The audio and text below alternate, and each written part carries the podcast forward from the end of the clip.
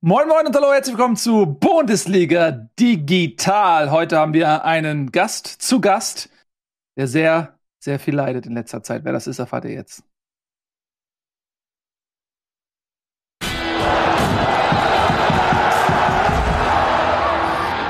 Platschko, herzlich willkommen, meine Damen und meine Herren. Wir haben ihn in letzter Zeit immer wieder mal ins Spiel gebracht, wenn wir über den VfB Stuttgart gesprochen haben. Heute dürfen wir sein wehleidiges Gesicht endlich mal wieder bei uns in der Sendung begrüßen. Im Hintergrund hängt ganz verloren das VfB-Trikot aus goldenen Zeiten. Ich glaube aus den 90ern. Ist es das Meisterschaftstrikot, Noah?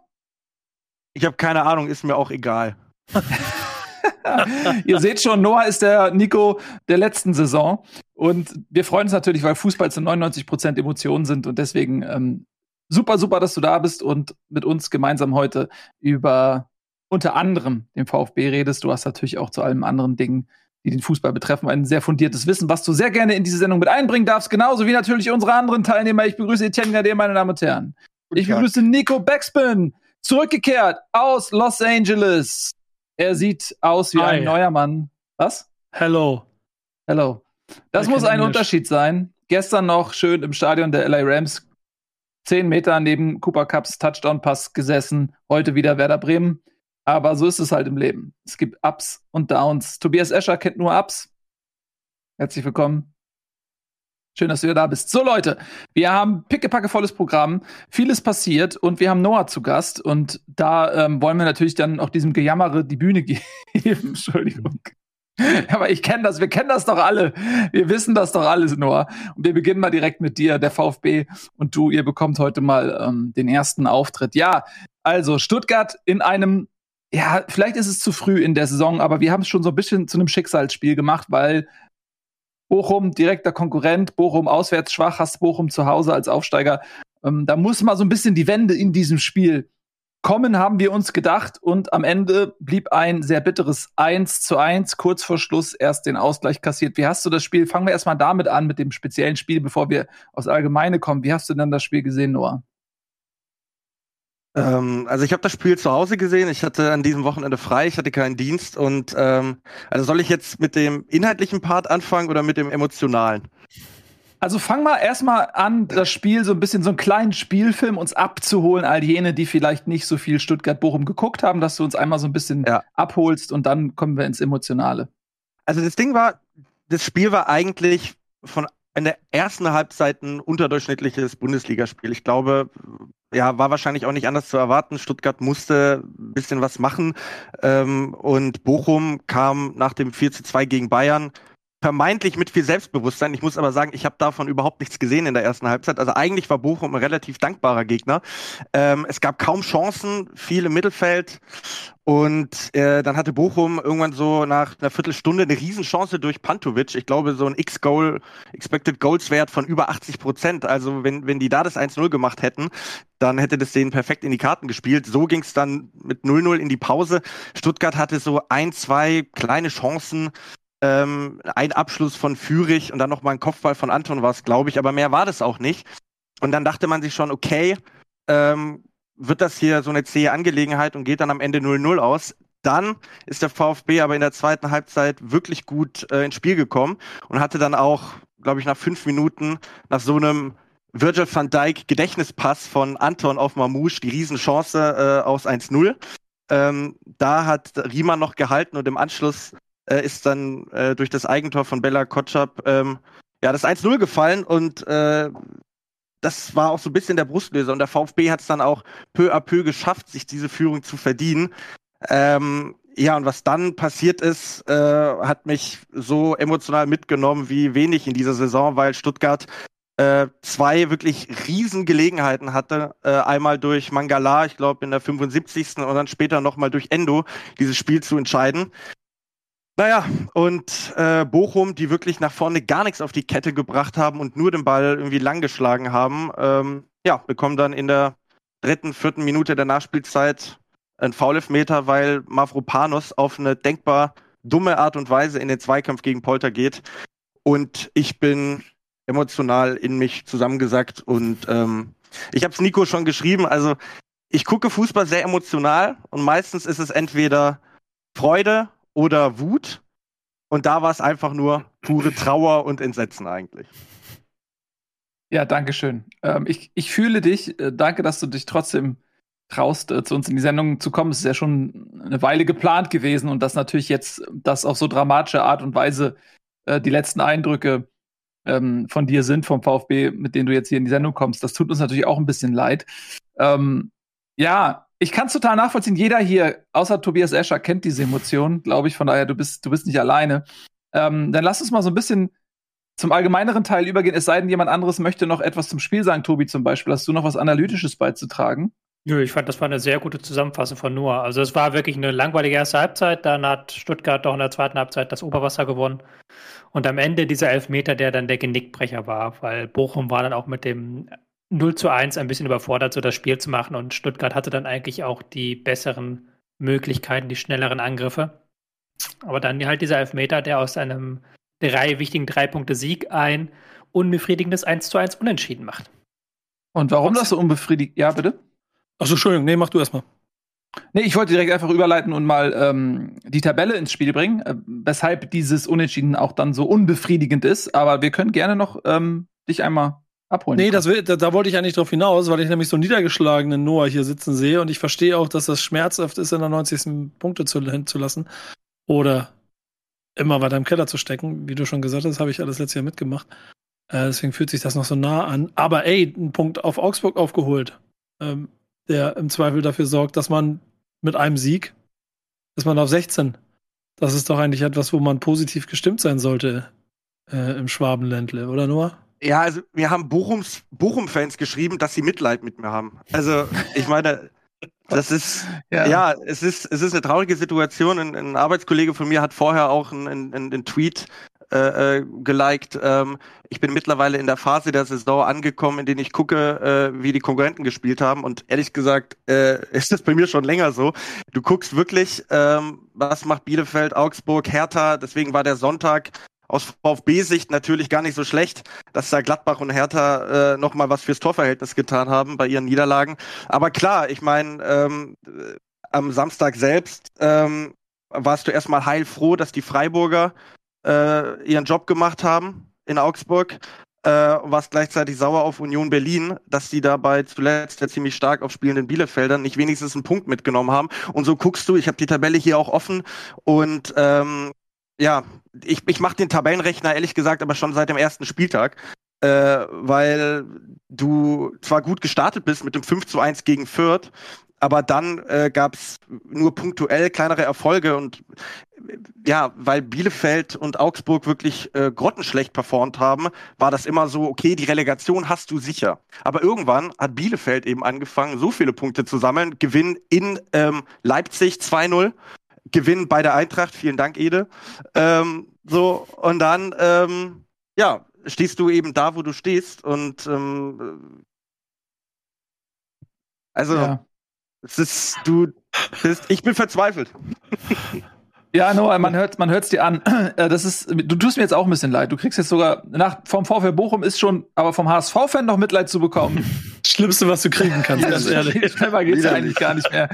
ähm, aber lass uns das Ganze dann doch jetzt nochmal in Ruhe tabellarisch betrachten. Du hast ja die Konkurrenten dort unten schon mal ins Spiel gebracht und da sehen wir, wenn wir uns die Tabelle mal aufrufen können. Stuttgart ist auf Platz 17, hat in der Tat jetzt, Nico hat es erwähnt, nur noch drei Punkte auf Augsburg, also ein Punkt gut gemacht. Hertha hat verloren, aber Bielefeld ist natürlich auch einer der, denke ich mal, größeren Konkurrenten dort unten. Die haben natürlich jetzt gewonnen. Das wird dir nicht so gut schmecken. Also der Relegationsplatz ist eine absolut realistische Option, aber jetzt mal, wenn du mal versuchst, so ein bisschen so die Emotionen, die jetzt natürlich sich nicht gut anfühlen für dich, außen vor zu lassen und das Ganze versuchen nochmal zu analysieren, was das Restprogramm angeht. Wir haben jetzt 23 Spieltage gespielt bleiben elf. Wenn du so das Restprogramm Stuttgarts noch mal so ein bisschen dir anschaust und vielleicht auch das der Konkurrenz, bin mir sicher, das hast du auch gemacht. Wenn du dir die Formkurve der Mannschaft anschaust und so weiter, was glaubst du, wohin geht die Reise am Ende? Also das Ding ist, äh, es gibt so eine ganz entscheidende Phase, ich glaube Ende März, Anfang April. Da spielst du in einem Rutsch erstmal gegen Union, dann gegen Augsburg und dann gegen Bielefeld. So. Wenn du dir das anguckst, dann denkst du dir so, okay, da sind sieben Punkte eigentlich Pflicht, weil, und das habt ihr ja schon auch etliche Male thematisiert in der Sendung. Wenn du gegen den Gegner spielst, Tobi sagt es ja jede Woche, der mit drei, vier Punkten besser dasteht, dann reicht diesem Gegner halt ein Unentschieden. Stuttgart hat in der Hinrunde 4-1 in Augsburg auf den Sack bekommen und dann zu Hause gegen Bielefeld 1-0 verloren. Wenn du in diesen beiden Spielen einfach nur einen Punkt geholt hättest, dann würdest du dich jetzt überhaupt nicht in dieser Situation befinden. Man hat diese Spiele aber am Ende absolut verdient verloren, weil man sich eben in dieser Phase befunden hat, in der man auch spielerisch nichts auf die Kette bekommen hat und eben noch diese Verletzten hatte, die jetzt peu à peu zurückkommen wie auch jede Woche gesagt wird. Aber jetzt hast du wieder den Fall Silas, der, ja, der ist die komplette Saison raus. Der wurde ja peu à peu jetzt immer wieder eingewechselt, herangeführt. Gegen Bochum wäre so ein Spiel gewesen, wo du gesagt hättest, okay, jetzt könnte er vielleicht wieder auf dem Top-Level sein. Ähm, und jetzt fällt er mit seiner Schulterluxuation einfach für den Rest der Saison aus. Also eine Frage nur an dich. Ja, sorry, sorry. Ich, nee, ja. alles gut, ich verstehe das. Äh, ich habe nur eine Frage, wie siehst du denn die Situation um den Trainer, um Materazzo? Weil ich finde es ja erstmal erstaunlich, dass man so lange festhält, weil, also ich meine, die Ergebnisse ja. alleine, also nicht die Ergebnisse, aber die Punkte würden ja durchaus rechtfertigen, dass da eine Trainerdiskussion stattfindet. Auf der anderen Seite letzte Saison einer der ja meist gelobten, meist gehypten neuen Trainer in der Liga, sag ich mal. Ähm, wie siehst du denn da die Situation? Findest du es gut, dass jetzt am Trainer festgehalten wird, dass da Konstanz reingebracht wird und traust du ihm noch die Wende zu oder würdest du dir auf der Trainerbank äh, frischen Wind und einen neuen Impuls wünschen? Also das sind ja erstmal zwei Fragen. Ob ich ihm zutraue, dass er es noch schafft. Ja. Da, bin, da bin ich skeptisch. Das würde ich jetzt aber vielleicht nicht unbedingt nur an ihm festmachen. Ob er grundsätzlich der richtige Trainer ist, würde ich schon sagen, ja ich weiß noch, ich saß hier mal vor vier Jahren, da hat sich der VfB von Hannes Wolf getrennt und dann kam Taifun Korkut. Ähm, da fand ich es tatsächlich richtig, ähm, dass sie sich getrennt haben. Im Endeffekt war es aber, was die spielerische Weiterentwicklung des Clubs angeht, eigentlich nicht die richtige Entscheidung. Ähm, weil der VfB sich dann ja von Korkut getrennt hat und ähm, im darauffolgenden Jahr tatsächlich wieder abgestiegen ist. Ähm, Markus Weinzierl und ihr wisst schon. Ähm, genau. Und jetzt gibt es natürlich die zwei Optionen. Du holst eine Art Feuerwehrmann, Friedhelm Funkel, whatever, I don't know, der irgendwie alles umkrempelt und sagt, hey, wir versuchen jetzt einfach nur mit defensiven, destruktiven Fußball irgendwie die Punkte einzufahren. Oder zweite Option, du bleibst deinem Stil, äh, Stil treu und ähm, ja, nimmst möglicherweise sogar in Kauf, in die zweite Liga zu gehen. Sven Misseltat hat ja immer wieder von dem Freiburger Weg gesprochen, ne, was in Stuttgart Stuttgart ist jetzt auch ein weiter Begriff, aber was in Teilen von Stuttgart dann natürlich nicht immer äh, so gut ankommt. Aber ich glaube, jeder von uns, egal ob Bremen, Frankfurt oder äh, HSV-Fan, wenn er sich anguckt, wie der Freiburger Weg in den letzten acht Jahren gelaufen ist, dann würde man sagen, ach ja, das würde ich eigentlich nehmen. Ne? Und wenn es dann halt ein Jahr in der zweiten Liga ist, Ede schüttelt mit dem Kopf, okay. Ja? Aber, ne, also ich, ich bin mittlerweile wirklich an dem Punkt, dass ich sage, ähm, du hast eigentlich eine gute Mannschaft. Und wenn es jetzt in dieser Saison nicht reichen sollte, dass du die Klasse hältst, und dann Thiago Thomas zum Beispiel, der jetzt im Winter kam, der hat auch einen Vertrag für die zweite Liga. Vielleicht kannst du den einen oder anderen Spieler auch überreden, noch mal ein Jahr mitzumachen, dass du dann als gestandene Mannschaft äh, da wieder hochkommst. Aber das ist natürlich immer so ein bisschen Risikospiel. Wir können jetzt auch nicht mit hundertprozentiger Wahrscheinlichkeit sagen, dass so Top-Teams wie der HSV, Schalke und Werder alle hochgehen. Normalerweise finde ich das ja ein bisschen lustig, dass sich diese, diese Granden da so quälen in der zweiten Liga. Sorry. Ähm, aber jetzt mittlerweile möchte ich, dass die alle hochgehen, damit Stuttgart dann nächstes Jahr als ärgste Konkurrenten Düsseldorf und Hannover hat.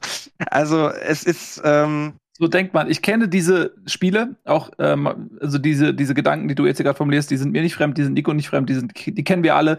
Äh, das ist ähm, der letzte Akt der Verzweiflung, wenn man dann äh, vermehrt nur noch auf die Konkurrenz schaut und guckt, ob irgendwie Fortuna, die Glücksfindig, die Mannschaft, einem irgendwie die Sterne so äh, aufbaut, dass man irgendwie eine möglichst geringe Konkurrenzsituation vorfindet, die einem erlaubt, wieder aufzusteigen. Ich komme nochmal zurück nur zu meiner Frage von vorhin, ähm, was jetzt so bei deine unemotionale Prognose ist. Ja, ähm, also was glaubst du denn jetzt für die nächsten elf Spiele? Ähm, Restprogramm so ein bisschen auch mit einbeziehend. Wo wird VfB Stuttgart am Ende landen? Was macht dir vielleicht noch Hoffnung oder was lässt dich resignieren? Naja, das Problem ist eben, dass, dass du diesen Rückstand erstmal aufholen musst. Und ähm, also man muss es natürlich immer anhand der Form der Konkurrenten äh, äh, ausmachen. Ne? Und wenn ich ein Bielefeld sehe, äh, dann wirken die mir aktuell einfach zu stabil, als dass Stuttgart da noch mal rankommt. Ich meine, Bochum beispielsweise ist auch weg. Und ich glaube halt, dass die individuelle Qualität bei so Mannschaften wie Wolfsburg und Gladbach dann wiederum stark genug ist, als dass sie da dann nochmal die, wie viele Punkte sind's, sieben, acht Punkte auf Stuttgart verlieren. Das, das kann ich mir eben nicht vorstellen anhand der Spiele, die eben noch kommen für den VfB. Und dann ist es halt wirklich so, okay, wie performst du in den direkten Duellen gegen Bielefeld, gegen Augsburg und gegen Hertha, ähm, die äh, Augsburg, ne, die aktuell äh, ja eine ne, ne schwächere Phase durchmachen. Und ähm, wenn du mich jetzt fragst, sage ich, es reicht nicht. Es wird nicht am Ende der Saison reichen. Ähm, und ähm, ja, selbst in der Relegation hätte ich wenig Hoffnung, dass es klappt. Wobei das natürlich immer so ein äh, Glücksspiel ist. Aber auch da glaube ich, dass beispielsweise gegen den Hamburger Sportverein ähm, der VfB sich nicht durchsetzen würde. Und man kann das nicht immer 100% an, an so Faktoren festmachen wie, ja, die haben doch eigentlich einen Mavropanos und einen Kalajdzic und äh, Endo und Sosa, das sind doch alles super Spieler, aber es geht ja immer darum, wie performt die Mannschaft und die Mannschaft hat eben aktuell auf der einen Seite nicht das Glück und auf der anderen Seite eben auch nicht diesen klaren Plan nach vorne, wie sie die Spiele gewinnen soll. Ne? Das war jetzt der VfL Bochum. Klar, die haben Bayern bezwungen, aber die waren an diesem Samstag wirklich schlecht. Die waren nicht gut. Und ähm, da musst du halt so ein Spiel in der Situation gewinnen. Und ich, ich, ich habe es gesagt, also am Samstag hat sich furchtbar angefühlt nach Abstieg. Und ähm, das ist jetzt auch völlig von der Emotion gelöst. Auch meine fachmännische Prognose, dass der VfB in der kommenden Saison in der zweiten Liga spielen wird. Dankeschön. Das, das wollte ich dann versuchen. Ich weiß, es ist schwer, sich dadurch diesen ähm, Berg an Frust und Emotionen zu wühlen und äh, zu diesem analytischen Kern zu kommen, den du ja hast. Ja, muss man sagen, du arbeitest ja auch beruflich. Für alle, die jetzt vielleicht dich in den letzten Jahren bei uns nicht so oft gesehen haben, du arbeitest ja auch beruflich mit dem Fußball, du schreibst Artikel, du warst bei der Weltmeisterschaft vor Ort, hast dort ähm, vom Trainingslager und so weiter berichtet. Ähm, also du bist ja eigentlich Fachmann sozusagen und ähm, in zweiter Linie Fan oder je nachdem, vielleicht ändert sich das, wenn der Stutt wenn Stuttgart spielt, ändert sich das diese Reihenfolge einmal. Ähm, und deswegen wollte ich ganz gerne auch mal ganz so seine nüchterne Analyse zu diesem Thema haben. Ja, äh, wie seht ihr denn das? Äh, also Noah sagt, Stuttgart geht runter. Ich bin mir nicht so hundertprozentig sicher, wie viel Pessimismus, den wir alle kennen, Nico, ähm, jetzt in, in, dieses Ergebnis mit eingeflossen ist. Nico, was glaubst du? Du hast das mit Werder letztes, äh, letztes Jahr ja mitgemacht, hast das ganz genau beobachtet, hast wahrscheinlich ähnliche Phasen auch durchgemacht. Glaubst du, Stuttgart schafft das noch? Also äh, zuerst fühle ich 100% dieses seit Spieltag 1 zu rechnen. Das wisst ihr, das habe ich die letzten Jahre immer gemacht. Deswegen kann ich das 100% nachvollziehen. Finde ehrlicherweise den Auftritt von Stuttgart jetzt am Wochenende aber nicht so niederschmetternd, wie Noah das beschreibt. Denn was sie machen müssen, ist Tore machen. Und wenn sie die reinmachen und wenn Man Mangala aus fünf Metern, hör auf den Kopf zu stellen, wenn Mangala aus fünf Metern die Hütte nicht trifft, dann wird's nichts, klar. Aber es ist trotzdem, also der hast der Mannschaft schon angemerkt, dass sie, dass sie wollte und dass sie zumindest gekämpft hat und aus einer gewissen Unsicherheit und Angst aber versucht hat, irgendwas umzusetzen. Und da kommen noch genug Gegner, die in, in ähnlichen Situationen stecken, sei es oben oder unten, wo es um irgendwas geht, sodass ich Stuttgart per se nicht komplett abschreiben würde. Du musst jetzt demnächst langsam anfangen, mal zu punkten, aber deswegen bleibe ich bei dem, was ich vorhin gesagt habe. Du hast einen Punkt gut gemacht auf Augsburg, auch wenn es sich wie eine Niederlage anfühlt. Und das ist ehrlich ein Momentum, das du jetzt mitnehmen musst. Das musst du in die Köpfe kriegen, dass es jetzt cool war, einen Punkt mitzunehmen. Scheiße, dass du zwei noch verloren hast. Aber ja, Augsburg, ein Sieg und du bist dran. Wenn ich da nur kurz einhaken darf, sorry, ich weiß, ich habe schon viel geredet, aber Thema, Thema Tore ist halt auch so ein Faktor. Der beste Torschütze des VfB ist Mavropanos mit vier Treffern. Und dann kommt mit drei Treffern Marc-Oliver Kempf, der mittlerweile gar nicht mehr da ist. Der bei Hertha irgendwie Notbremsen macht und äh, Elfmeter Ja, aber nur, das ist scheißegal. Das ist scheißegal. Es kommt jetzt nur noch darauf. Glaub mir, kenne kenn ich letztes Jahr, das ist der Grund, warum wir sagen und klanglos abgestiegen sind, weil wir jede Woche das nicht gemacht haben. Aber jetzt geht's darum, jede Woche aufs Neue wieder diese Entscheidung zu treffen. Und da ist, dann müssen wir, also man muss ja mal ehrlicherweise in dieser Runde sagen, der Einzige, der die emotionale Häng Anhänglichkeit an Fußballtrainern hervorragend analysieren und dir ins Gesicht schmettern kann in dieser Runde, ist Etienne Gardet. Und das ist der einzige von uns, der wirklich fachmännisch sagen kann, ob dieser Trainer noch der richtige für den VfB ist oder ob er weg muss. Und wenn er das sagt, dann muss der weg. Und wenn er sagt, er bleibt, dann steigt er mit dem auch nicht ab. Der VfB braucht Nick Woltemade, damit sie noch die Klasse halten. Ja, genau. Meinung. Den zum Beispiel. Meine Meinung. Der ist nicht zu kriegen, nicht zu bezahlen nee. auch. Nee, glaube ich auch nicht. Ja, willst, du die, Vorlage, willst du die Vorlage verwandeln jetzt, oder? Naja, ich äh, steck da ja tatsächlich, es ist äh, nett gemeint und auch lustig, aber ich steck da tatsächlich nicht genug drin. Ich finde eigentlich Materazzo einen coolen Trainer, aber ich glaube halt schon auch, dass äh, manchmal so ein Trainerwechsel gerade im Abstiegskampf auch äh, helfen kann. Kommt da immer drauf an. Es ist immer schwer zu sagen. Ich war damals, äh, habe ich gesagt, Kofeld äh, sollte man tauschen, wurde nicht gemacht. Ähm, bei der Eintracht hat es mit Kovac damals super funktioniert, mit Christoph Daum nicht so. Ähm, ist immer super schwer zu sagen, aber irgendwie habe ich das Gefühl, so diese eine Kugel, und ich finde es eigentlich gut, dass, dass Stuttgart so lange noch nichts gemacht hat und stabil, stabil geblieben ist, was das angeht. Aber irgendwann sollte man diese eine Kugel vielleicht doch nutzen und noch mal, ähm, ja, noch mal für frischen Wind sorgen, einfach weil ich glaube, dass das noch mal so ein paar Prozentpunkte bei Spielern rauskitzelt. Ähm, und die kann, du, du bist dann einfach dankbar für, für jeden Prozentpunkt und für jede, ja, Sache, weil wenn ich dich jetzt auch so höre, ne, du bist komplett am Boden äh, zerstört und das wird sicherlich auch den Fans so gehen und auch vielleicht dem einen oder anderen Spieler und dann brauchst du vielleicht auch mal einen Impuls, einen neuen, ähm, also keine Ahnung. Ich könnte mir schon vorstellen, dass es da noch zum Trainerwechsel kommt in Stuttgart. Aber auf der anderen Seite, wer ist auch überhaupt auf dem Markt? Ich meine, Bruno Labbadia will man ja auch nicht. Ja, der war schon mal in Stuttgart und gar nicht so unerfolgreich. Äh, Tobi, äh, jetzt würde ich gern von dir nochmal, ich weiß, es ist, es ist schwer von uns anderen, wirklich eine hundertprozentige fachmännische Analyse zu dem Thema zu bekommen. Wie siehst du den VfB Stuttgart am Ende der Saison? Schwierige Frage. Wir hatten ihn ja alle, glaube ich, in der äh, Rückrundprognose als Klassenerhalt, als Team, das noch den Klassenerhalt erreicht, prognostiziert. Die Frage ist bei einem neuen Trainer, was für eine andere Spielidee will er äh, da implementieren? Weil ja gerade im Mittelfeld ist der VfB eben nicht für eine kämpferisch, äh, kämpferischere Spielidee mit viel Kampf auf zweiten Bällen oder so ähnlich geeicht. Da, da, fehlen einfach die Spielertypen für, um diese Bälle dann zu gewinnen. Das hat man auch sehr deutlich jetzt gemerkt in den letzten drei Spieltagen, dass der Versuch, mehr lange Bälle einzustreuen, ins Nichts geführt hat. Also da ist niemand da, der dann diese Bälle verwertet nachher. Und ähm, klar, mit der Verletzung von Silas fehlt auch wieder ein bisschen Tempo im letzten Drittel. Also die Frage ist halt, was willst du mit einer neuen Spielidee? Es kann halt nur kurzfristig dann vielleicht über diesen Trainereffekt funktionieren und dann stehst du nächstes Jahr wieder vor der Frage. Andererseits, wenn du den Klassen halt nicht schaffst, stehst du vor einer viel größeren Frage. Was mich halt so ein bisschen die letzten Wochen immer wieder Sorgen gemacht hat, ist, dass man halt diese urtümliche Spielidee von Matarazzo mit viel flach hinten raus, mit vielen Ball, mit viel schnellem Ballbesitz dass man die gar nicht mehr umgesetzt bekommt, dass man da hinten zu viele Fehler macht. Und da bin ich halt jetzt momentan sehr, sehr fraglich, finde ich sehr, sehr fraglich, ob sie das noch den Ruder rumgerissen bekommen. Andererseits wüsste ich jetzt nicht, welcher Trainer mit diesem Kader jetzt schnell eine neue Spielidee entwickeln könnte, die zum Klassenerhalt taugt. Aber ich glaube, also rein, wenn wir jetzt bei der, beim Realismus bleiben, dann können wir die Frage relativ schnell äh, beantworten, dass Mislintat von sich aus den Trainer nicht wechseln wird. Also wenn jetzt irgendwie auf Führungsebene jemand krass Druck macht und sagt, es geht gar nicht mehr oder Stuttgart wirklich, keine Ahnung, gegen Bielefeld, Union und äh, Augsburg jeweils mit 3-0 rund, äh, also eine Klatsche kriegt, dann, dann musst du irgendwann wechseln. Ich meine, das war ja bei Köln auch so, als sie mit Peter Stöger diese de desaströse Saison gespielt haben, wo sie irgendwie nach, nach 15 Spieltagen zwei Punkte hatten, da war dann irgendwann klar, okay, der Typ hat uns zwar in den Europapokal geführt, aber äh, es geht nicht mehr weiter. Ähm, aber solange das nicht passiert, wird Mieslintat äh, an ihm festhalten.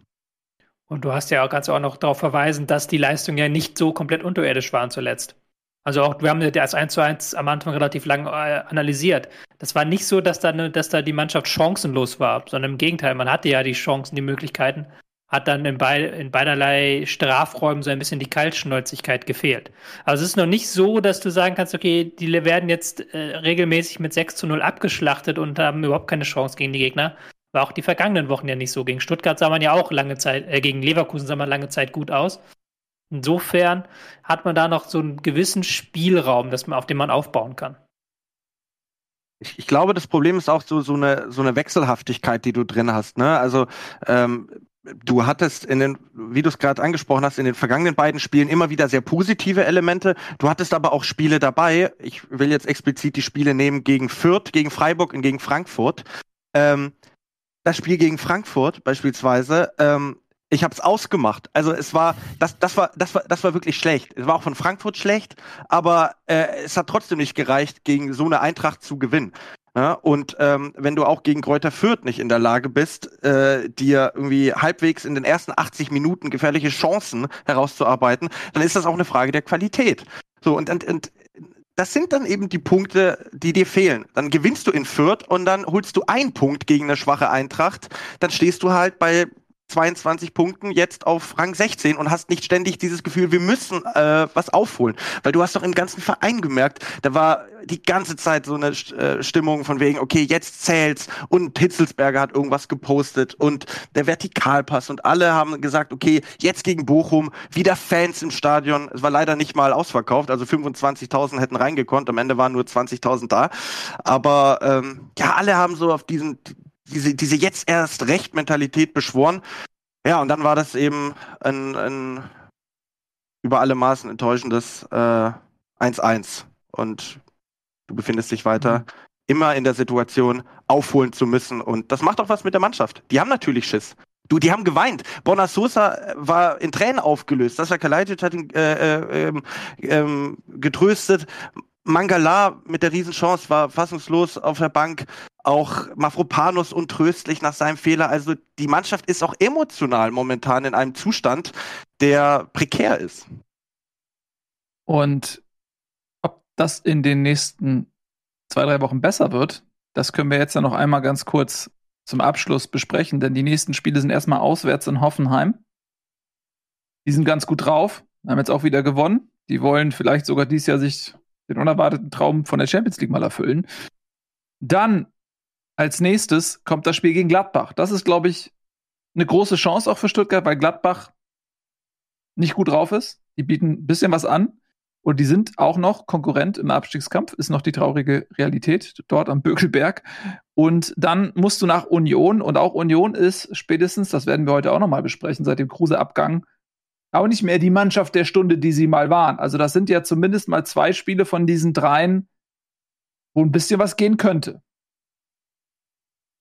Ja, ich, ich schiele sogar auch ein bisschen auf das Hoffenheim-Spiel, weil Stuttgart hat sich eben bei, bei solchen Gegnern auswärts eigentlich immer gar nicht so schlecht angestellt. Wie gesagt, das in Leverkusen, das war auch ordentlich, aber da war Leverkusen mit dem überragenden Wirtz einfach individuell zu stark. Hoffenheim äh, ist mir immer noch nicht zu konstant, als dass ich äh, jetzt sagen würde, okay, der VfB verliert da wirklich 0 zu 3. Ne? Und gerade in so einem Spiel wie in Hoffenheim ähm, ich habe da das, das Spiel aus der vergangenen Saison ähm, im Hinterkopf, ähm, hätte die auch jetzt so ein Spieler wie Silas wahnsinnig äh, gut getan, ne? der dann vielleicht auch mal ähm, ja, hinter die Kette kommt, weil, weil Hoffenheim auch selbst offensiv versucht, was, was zu tun. Also ich gehe in dieses Spiel relativ entspannt rein, weil ich mir zwar nicht wahnsinnig viel ausrechne, aber trotzdem denke, dass es eine Mannschaft sein könnte, die Stuttgart liegt und dann nimmst du da vielleicht einen Punkt mit. Ähm, keine Ahnung, woher jetzt wieder dieser Optimismus kommt. Wahrscheinlich Chaos.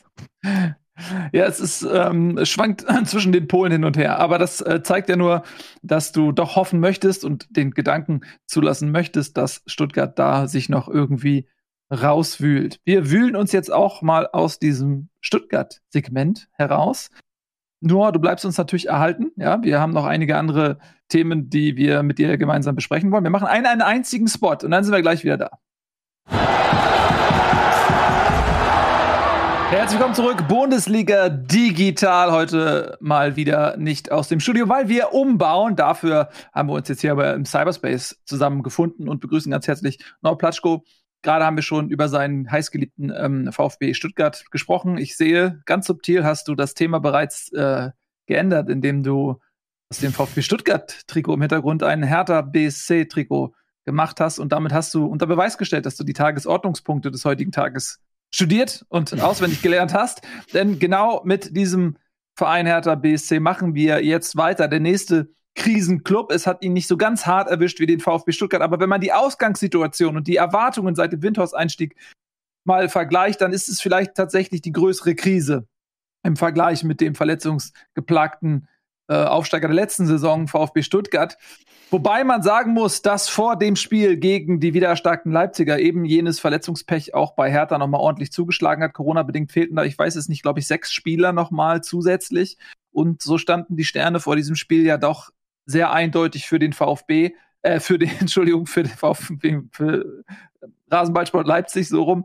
Ähm, und wenn man das Ergebnis einfach nur betrachtet, dann hat man das Gefühl, ja, es ist erwartbar ausgefallen. Aber wenn man sich das Spiel anschaut, dann muss man sagen, nee, so war es eigentlich gar nicht. Denn bis zu dem 2 zu 1 in der 64. Minute für Leipzig durch Nkunku hat Hertha eigentlich ein erstaunlich gutes Spiel gemacht. Oder wie seht ihr das? Wer möchte?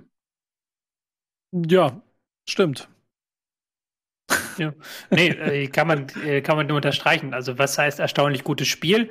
War es nicht so, dass sie da irgendwie riesen Chancen hatten oder das Spiel dominiert haben, aber sie haben es zumindest geschafft, in die Zweikämpfe zu kommen, Leipzig ein Stück weit vom eigenen Tor wegzuhalten, Leipzig zu viel äh, totem Ballbesitz zu zwingen. Die haben viel hintenrum spielen müssen. Klar, gab Chancen auf beiden Seiten, aber dann spätestens mit dem Ausgleichstreffer war es dann ein ausgeglichenes Spiel. Dann kam aber diese rote Karte gegen Kempf, die, man kann es nicht anders sagen, blöd war und aber auch mehr als gerechtfertigt. Man kann da mutmaßen, so ein Stück weit, ob er noch bei, für den VfB Stuttgart irgendwie die Daumen drückt.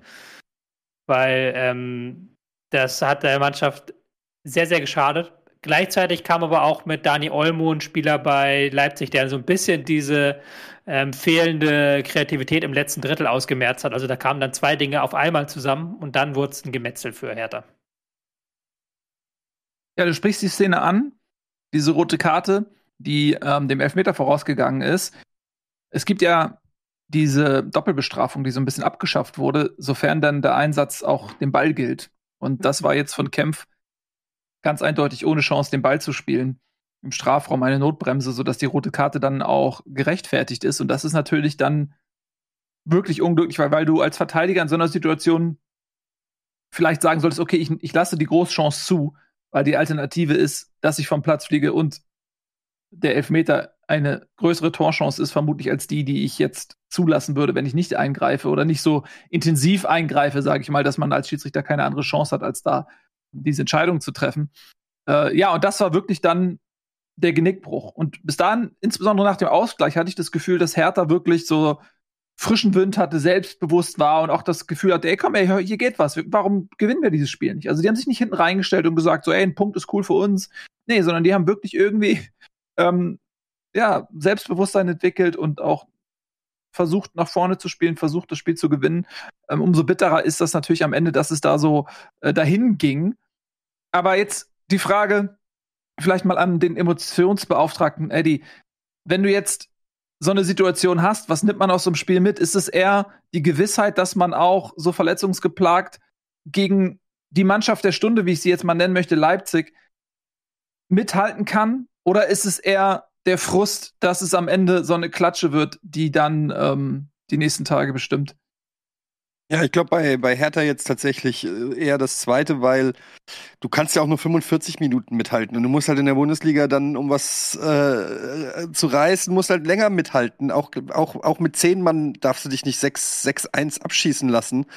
Und das ist natürlich jetzt auch Wasser auf die Mühlen für die ganze für den ganzen medialen Kram, der da auch jetzt um die Hertha geht. Jetzt hat letzte Woche irgendwie Lars Windhorst gesagt, irgendwie sich kritisch geäußert zu seinen Investitionen, was, was natürlich auch noch mal alle Kritiker und Hater irgendwie auf, auf die Matte ruft. Äh, dann, ähm, ja, fragst du dich halt auch, wie soll es denn besser werden? Die Spieler haben offensichtlich alle kein Selbstvertrauen, die kommen da immer mehr unten rein. Ich glaube, Hertha hat, ich guck mal die, auf die Tabelle, zweitschlechtestes Torverhältnis der Liga. Mhm. Ja, nach Fürth, ja, also minus 26. Äh, sogar schlechter als, als Stuttgart, Augsburg, über die wir jetzt hier, oder Augsburg nicht, aber Stuttgart, über die wir jetzt hier in epischer Breite schon wie ein Absteiger geredet haben. Ähm, also da ist momentan auch wenig Hoffnung für Hertha. Ich finde dann äh, so zu sagen, wir haben uns die ersten 45 Minuten ganz wacker geschlagen gegen Leipzig. Ja klar, wird man machen in Berlin, weil an was sollst du dich sonst hochreißen? Das wird ein, ein Taifun Korkut natürlich machen, sagen hier, wenn wir es schaffen, so eine Halbzeit auch mal noch länger zu spielen, dann ist hier noch nichts gelaufen. Aber also ich, für mich ist Hertha momentan wirklich der heißeste Abstiegskandidat. Erinnert mich alles so ein bisschen an Schalke letzte Saison, wo du ähm, ja, also nicht ganz so hoffnungslos, wie Schalke zu dem Zeitpunkt war, klar, aber so, wo die Erwartung und das tatsächliche Abschneiden, wo die größte Diskrepanz irgendwie auch ist und ähm, man das Gefühl hat, die sind im freien Fall, du kannst nicht irgendwie was willst du noch machen? Also, wenn ich da so die Bilder dann von Bobic und, und so sehe, das, das sieht alles, riecht nach so richtig ekligem Abstiegsfeeling aus. Und wir kennen es alle, die hier sitzen, außer Tobi. Feeling, Gefühle. Ähm, aber so, ja, schwierig für Hertha. Ich, für mich momentan ein heißerer Abstiegskandidat als Stuttgart, muss ich ganz ehrlich sagen. Und auch als Bielefeld. Hm. Das geht runter wie Öl, oder, Noah? Naja, also ich glaube, das, Problem bei Hertha ist wirklich dieses komische Konstanzproblem, weil ich habe sie kürzlich äh, Freitagabends gegen Bochum gesehen. Das war, glaube ich, das beste Spiel mitunter, was sie unter Teil von Korkut gemacht haben, eben nur in der ersten Halbzeit. Ähm, und dann in der zweiten Halbzeit sind sie mehr oder weniger eingebrochen und haben nur 1-1 gespielt. Und ähm, ja, wie, wie Edith gerade schon gesagt hat, also ähm, gerade gegen so Teams wie Bochum und Fürth, wo sie letzte Woche einfach einen Totalausfall hatten, musst du die Punkte holen. Und äh, es ist jetzt auch auf der anderen Seite nichts Neues, dass ähm, Hertha BSC wahnsinnig schlecht aussieht gegen Leipzig. Also in meiner Erinnerung sind irgendwie drei, vier Spiele, auch noch unter Paul Dada, wo sie irgendwie sechs Dinger kassiert haben. Also ist jetzt auch nicht der Lieblingsgegner von der Hertha. Aber ähm, ja, es ist eben die Frage, woran zieht sich dieser Verein hoch? Und ähm, im Grunde hast du in dieser Saison bei Hertha wieder eine sehr, sehr ähnliche Phase zur vergangenen Saison. Eben vielleicht andere Beteiligte, aber auch da war es dann so, dass dann irgendwann gesagt wurde, okay, mit Bruno Labbadia machen wir jetzt nicht weiter, wir ziehen die Patrone Paul Dardai und dann weiß nicht, ob ihr euch erinnert, dann gab es ja auch diese Quarantänephase, wo drei Hertha-Spiele abgesagt worden sind und dann ähm, haben sie sich da aber nochmal zusammengerafft und eben in der Endphase noch die drei Spiele gewonnen, die sie am Ende gewinnen mussten. Ja, ich glaube, wir sind uns auch alle einig, du brauchst keine 40 Punkte, du brauchst irgendwie 34, 35 und das sind dann halt drei bis vier Siege, jetzt mal mathematisch gedacht, aus den nächsten elf, zwölf Spielen. Glaube ich, dass sich Hertha da noch irgendwie rauswurschtelt, aber ähm, ja, so pessimistisch wie ich beim VfB bin, so optimistisch bin ich dann vielleicht bei der Hertha. Nicht, weil ich denke, dass sie gerade spielerisch überzeugen, sondern weil sie eine Mannschaft sind, die irgendwie mit ihrem destruktiven Fußball in diesen direkten Duellen möglicherweise dann noch den ein oder anderen Sieg rausholen wird. Weiß nicht, Tobi. Wobei man ja schon sagen muss, dass in den direkten Duellen eben nicht so gut aussahen. Ähm, selbst gegen Fürth haben sie ja nicht gewinnen können oder auch nicht mal einen Punkt holen können. So ein bisschen ähm, die Frage, die sich da natürlich stellt, weil du gemeint hast, mit dem Vergleich mit der vergangenen Saison. Aber diese Patrone hat man ja jetzt schon gezogen. Und dadurch, dass man ja eben keinen langfristigen neuen Trainer haben möchte, ist man immer in der Situation, dass man irgendjemanden nehmen muss, der sagt, okay, ich mache das bis zum Saisonende. Und das ist halt nicht die beste Ausgangsposition auf dem Transfermarkt für Trainer. Und ähm, unter Korkut sind die Leistungen jetzt auf jeden Fall nicht besser als unter Dardai, würde ich sagen. Man hat sogar eher noch so eine gewisse Inkonstanz, was die Defensivleistung angeht. Also da muss man sagen, das hat sich nicht unendlich stark gelohnt, dieser Trainerwechsel bisher. Und man hat jetzt aber auch, dadurch, dass man eben sagt, man will im Sommer den Neuanfang erst und nicht jetzt, hat man eben nicht die Möglichkeit, nochmal schnell nachzulegen.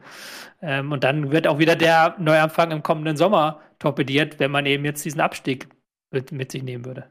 Mhm. Das erinnert mich an die ähm, Situation damals beim HSV, als Thomas Tuchel eigentlich schon eingetütet war. Ähm, und dann ging es aber so steil bergab und Thomas Tuchel wollte partout nicht vor der neuen Saison anfangen, dass man dann Bruno, Bruno Labbadia stattdessen geholt hatte, der schon Wochen vorher auf dem Markt war.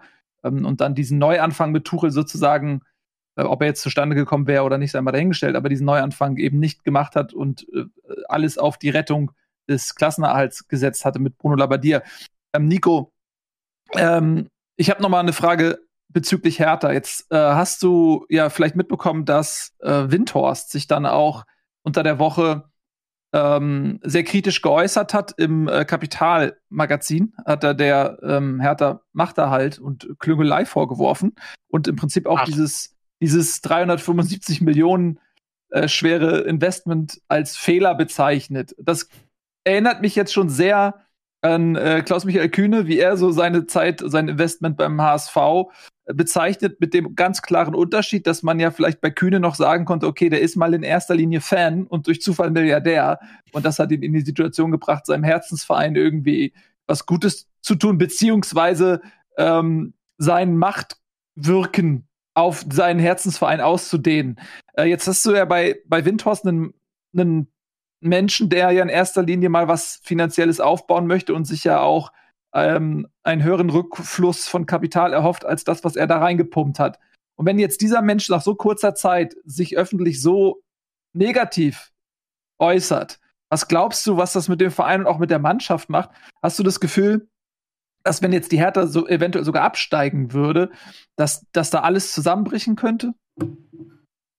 Ähm, ich hatte noch so vier, fünf Sachen äh, äh, an, an, an kleinen gedanklichen Notizen zu dem, was ihr schon vorher gesagt habt. Ich versuche das alles mal zusammenzupacken. Ähm, zum einen, ich glaube nicht, dass damit dann alles auseinanderfallen würde, weil, Zitat Windhorst, ich lasse mir meine Investitionen nicht kaputt machen, äh, äh, zeigt ja, dass der im Zweifel auch über zehn Jahre geht und den Verein nicht aus der, aus der Nummer rauslässt. Ähm, das, also deswegen glaube ich nicht, dann wird der sofortige Wiederaufstieg mit noch ein bisschen Geld geplant und das wissen wir alle, dass in der zweiten Liga im Zweifel ein bisschen weniger reicht, um dann zumindest oben mit dabei zu sein. Und das würden sie auch schaffen. Die wichtige vorherige Frage, die sportlich äh, noch in die auch in die Runde stellen wollte, ist ja die, das wir, wir machen das ja nicht zum ersten Mal mit Hertha durch, sondern das ist die letzten zwei drei Jahre immer wieder die Situation, dass sie irgendwo im unteren Drittel stehen, dann auch kurz davor sind. Ich kann mich an sehr gut Werder Bremen Parallelen immer erinnern, also dass sie im gleichen Fahrwasser waren und dann durch individuelle Stärke, also durch zwei, drei starke Spiele, sich wieder rausgeholt haben. Dadurch, das sei es, dass es der destruktive Fußball ist, von dem ihr gesprochen habt, oder aber einfach, dass dann einem manche Spielertypen einfach besser waren als die auf der anderen Seite. Jetzt zeichnet ihr ja schon ein Bild, das ein bisschen fataler ist, was ich auch voll teilen kann. Und jetzt ist so ein bisschen die Frage, die, die ich mir bei Hertha stelle, ähm, genau aus dem Grund von den Unruhen von außen. Da können wir mit dem HSV hervorragende Parallelen ziehen oder von Schalke 04. Heißt also automatisch, das Mieseste, was hier passieren kann in der Situation, in der Hertha gerade ist, dass jetzt von außen der Druck auch immer größer wird. Ich finde, das Spiel gegen Leipzig hat äh, aufgrund des Ablaufes auch ziemlich genau gezeigt, wie ich mir Hertha gerade vorstelle. Wenn sie, wenn sie sich richtig zusammenreißen, können sie auch Leipzig über vielleicht sogar 90 Minuten das Leben richtig schwer machen. Sobald aber ein kleines Kärtchen aus dem Kartenhaus rausgezogen wird, fallen sie zusammen. Und das ist halt das, was da passiert ist. Und das ist auch der Grund, warum sie gegen kleinere Teams wahrscheinlich dann äh, nicht so überzeugen, wie, wie, wie, wie Tobi das erzählt hat. Insofern, also die Frage, die ich habe, um, um eine Gegenfrage zu stellen, ich hoffe, ich habe trotzdem alles beantwortet, was du haben wolltest, Nils. Ähm, ist, ist zum einen, glaubt ihr, dass es diese individuelle Stärke ist, die, ist, ist die noch irgendwo in diesem Kader, dass die am Ende den Auslöser geben kann? Weil ich finde, alles andere äh, zeigt für mich genau, wie Eddie es beschreibt, in Richtung HSV 2, Schalke 2. Bremen 2. Nee, Bremen, na, Bremen ist anders. Bremen hat nicht 375 Millionen. Wir sind einfach sagen und klanglos abgestiegen, weil wir sportlich kacke waren. Ich wollte dich einfach nur. Ja, ich weiß, aber wir sehen uns ja. Bis, bist, du, bist du im Stadion am Sonntag? Bist du im Stadion? Sehen wir uns? Ha? Ha? Du hast mich ja nicht eingeladen. Nee. Du hast ja, hast du eigentlich in jedem Stadion der Welt ein gewisses Kontingent und kannst es einfach immer. Gibt es da überall ja. so einen Platz für dich? Ja. nee, ich bin tatsächlich nicht im Stadion. Du bist im Stadion, ne? Ja. Aber ja, wenn ich noch irgendwie an eine Karte komme, äh, würde ich das natürlich auch machen. Also ja, es gibt jetzt, wir sprechen nochmal. Hm. Es gibt jetzt da jetzt bei Hertha, aber ich weiß nicht, wie du auf individuelle Stärke kommst, weil der Kader ist ja jetzt nicht so mega krass zusammengestellt, dass man sagen kann, okay, da gibt es die und die Unterschiedsspieler.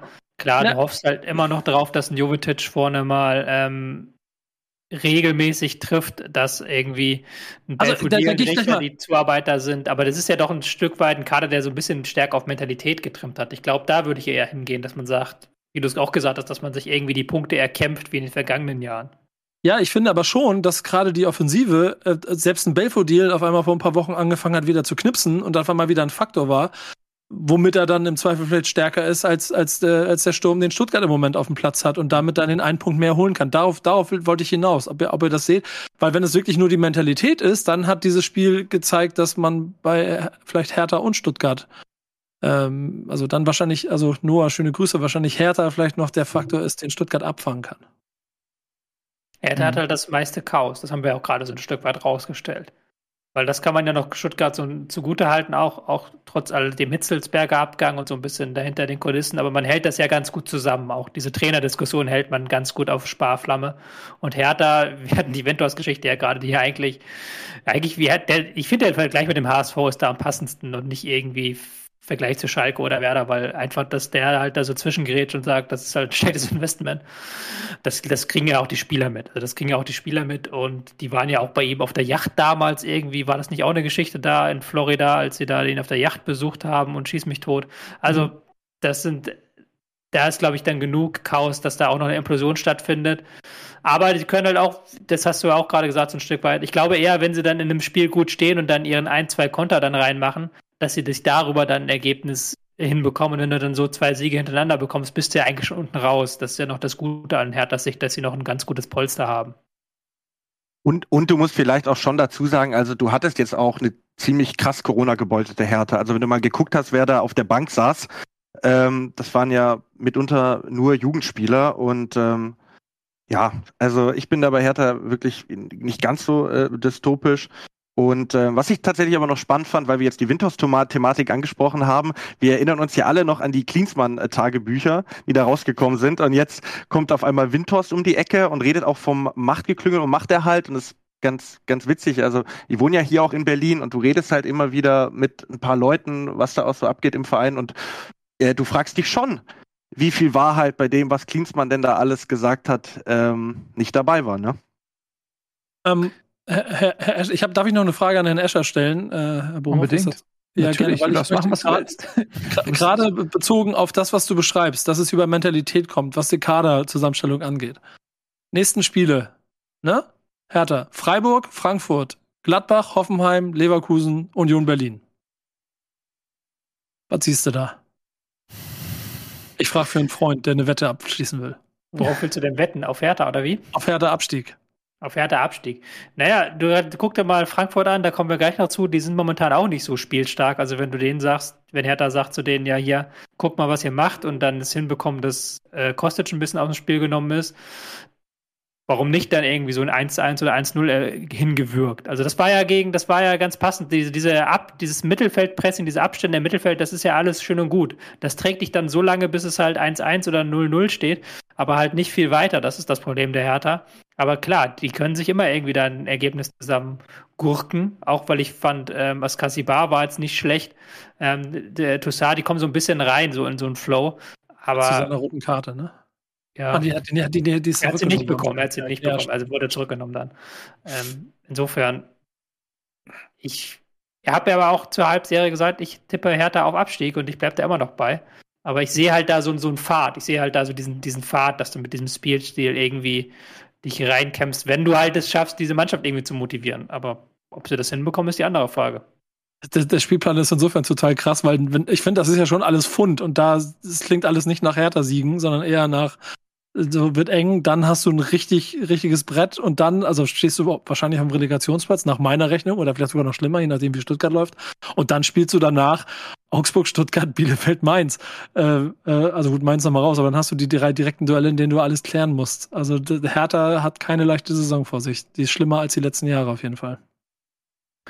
Ja, ich bin auch der Meinung, dass ähm, die Grundvoraussetzungen in Berlin echt schwierig sind. Also ich bin mir nicht sicher, ob sie absteigen, ehrlich gesagt, weil die immer wieder dafür gut sind, auch mal irgendwie ein Spiel nach Hause zu bringen. Aber was mir bei Berlin eben fehlt, ist auch so ein Stück weit die Identität. So, weil du hast bei Augsburg seit Jahren irgendwie dieses, diesen Kampf gegen den Abstieg, die sind vom Wetter gegerbt, vom Abstiegssturm sozusagen. Die wissen, was, was sie da machen müssen. Du hast Bielefeld, die kämpfen im zweiten Jahr natürlich gegen den Abstieg. Das wissen die ganz genau. Die können das ganz genau einordnen. Du hast eine Mannschaft wie Bochum, die diese Heimstärke im Rücken hat, die auch einen ganz klaren Plan hat.